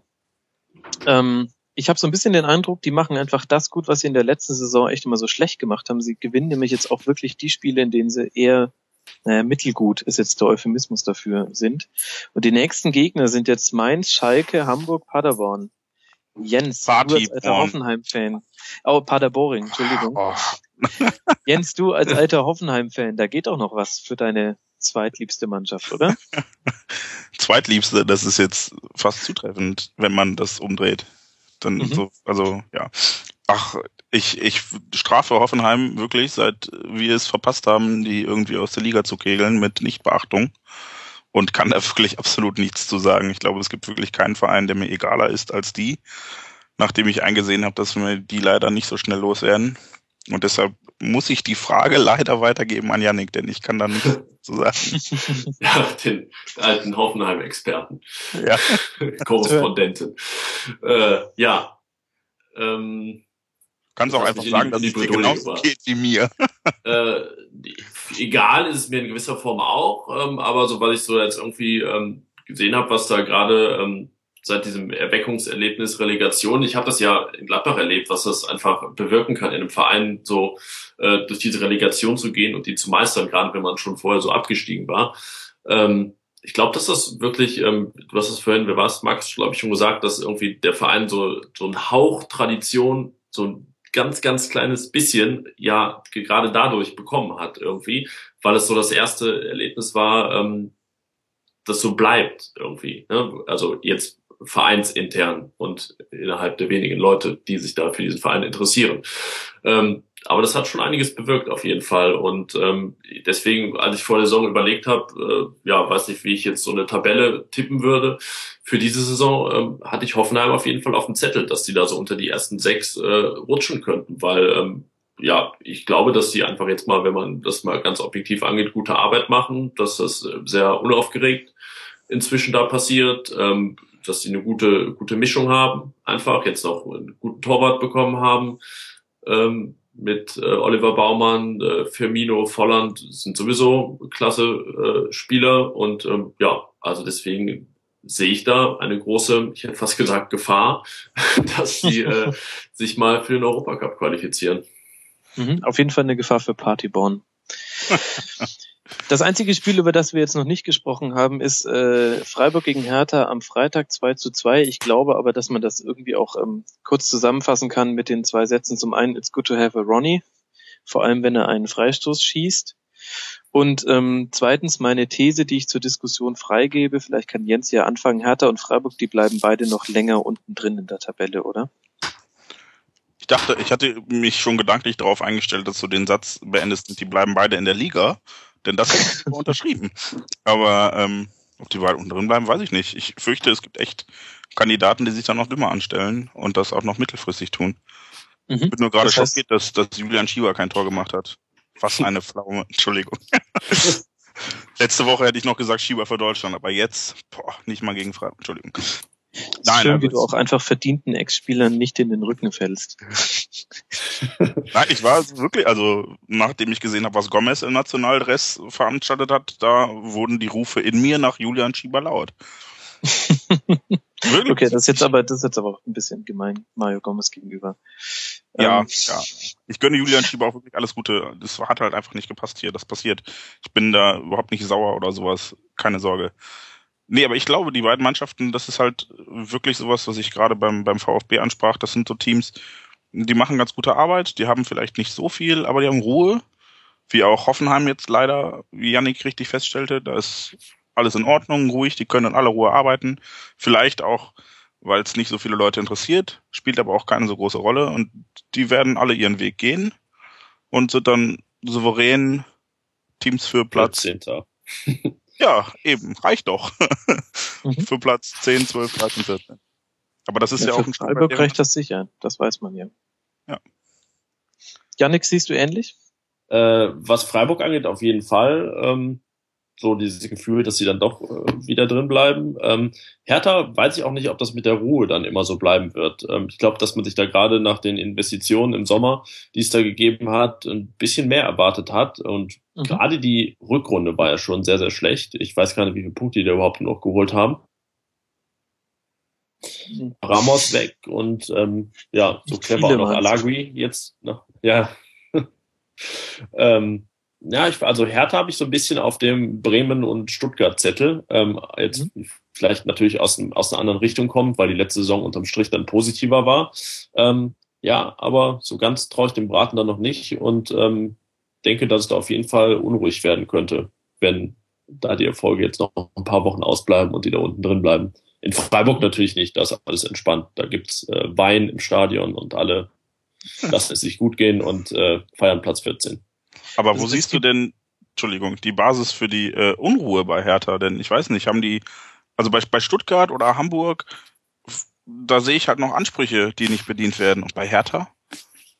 Ja, das ist aber dann doch, also auch wenn es jetzt ähm, angeblich Hertha keine Fans hat, äh, wie man immer sagt, oder was, aber irgendwie sind ja doch ziemlich viele Leute im Stadion da. Und äh, Hauptstadt bleibt Hauptstadt und Hauptstadtdenken bleibt Hauptstadtdenken. Und ähm, dann haben die einfach dieses ganze Geld eingenommen und jetzt ja auch äh, Spieler ähm, gekauft, wie so ein, so ein Stocker, ähm, der äh, ja noch gar keine Rolle gespielt hat. Und ähm, ja, ich einfach denke, dass Hertha sich mehr erhofft hat, als irgendwie in der Liga zu bleiben. Ist Okay. jetzt meine ganz persönliche Meinung. Und ich glaube, wenn man dann jetzt lange um Platz 15 rumkrebst, dass ähm, da Unruhe entstehen wird.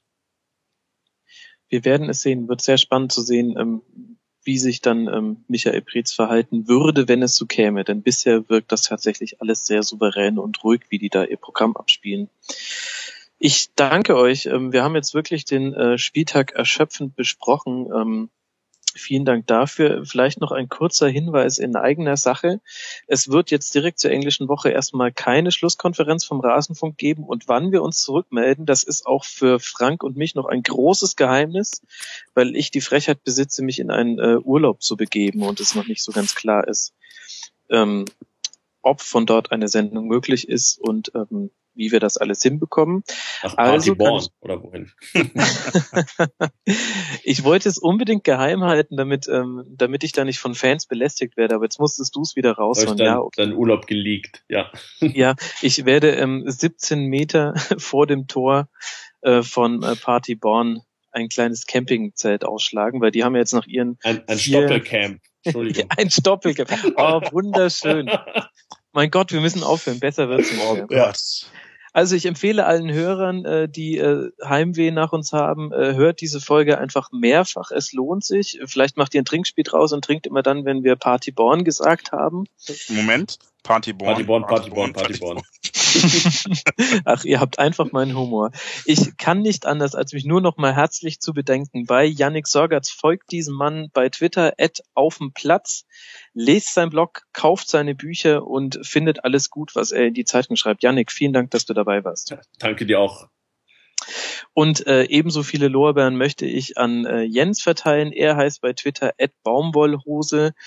Es gibt niemanden, der schwarz-gelber twittert als er. Ähm, schaut Auch auf so schwarzgelb.de. sagen. Aber danke trotzdem natürlich. ähm, vielen Dank, dass du dabei warst und würde mich Gerne, freuen, gerne. wenn wir dich nochmal in dieser Runde begrüßen dürften. Wenn ich weiterhin gegen Manuel Neuer pöbeln darf, bin ich immer zu haben. Wir werden mal sehen, wir lassen einfach eine Abstimmung machen. Liebe Fans, schreibt uns doch bitte bei Facebook oder Twitter, ob in weiteren Folgen gegen Manuel Neuer gepöbelt werden darf. Und ähm, wir freuen uns auch sehr auf weitere ähm, Verballhornungen von Paderborn. Vielleicht gibt es da ja noch weiteres Potenzial für die Boulevardpresse. Ansonsten bleibt mir nur zu sagen, folgt uns bei Twitter, liked uns bei Facebook. Wenn ihr mögt, kreist uns ein bei Google Plus, rezensiert uns bei iTunes und vor allem haltet uns die Treue, auch wenn man jetzt vielleicht eine kürzere Weile nichts mehr von uns hört. In diesem Sinne, vielen Dank fürs Zuhören. Ähm, übrigens im Tatort wurde jemand ermordet. Und ähm, wir hören uns demnächst wieder. Bis dann.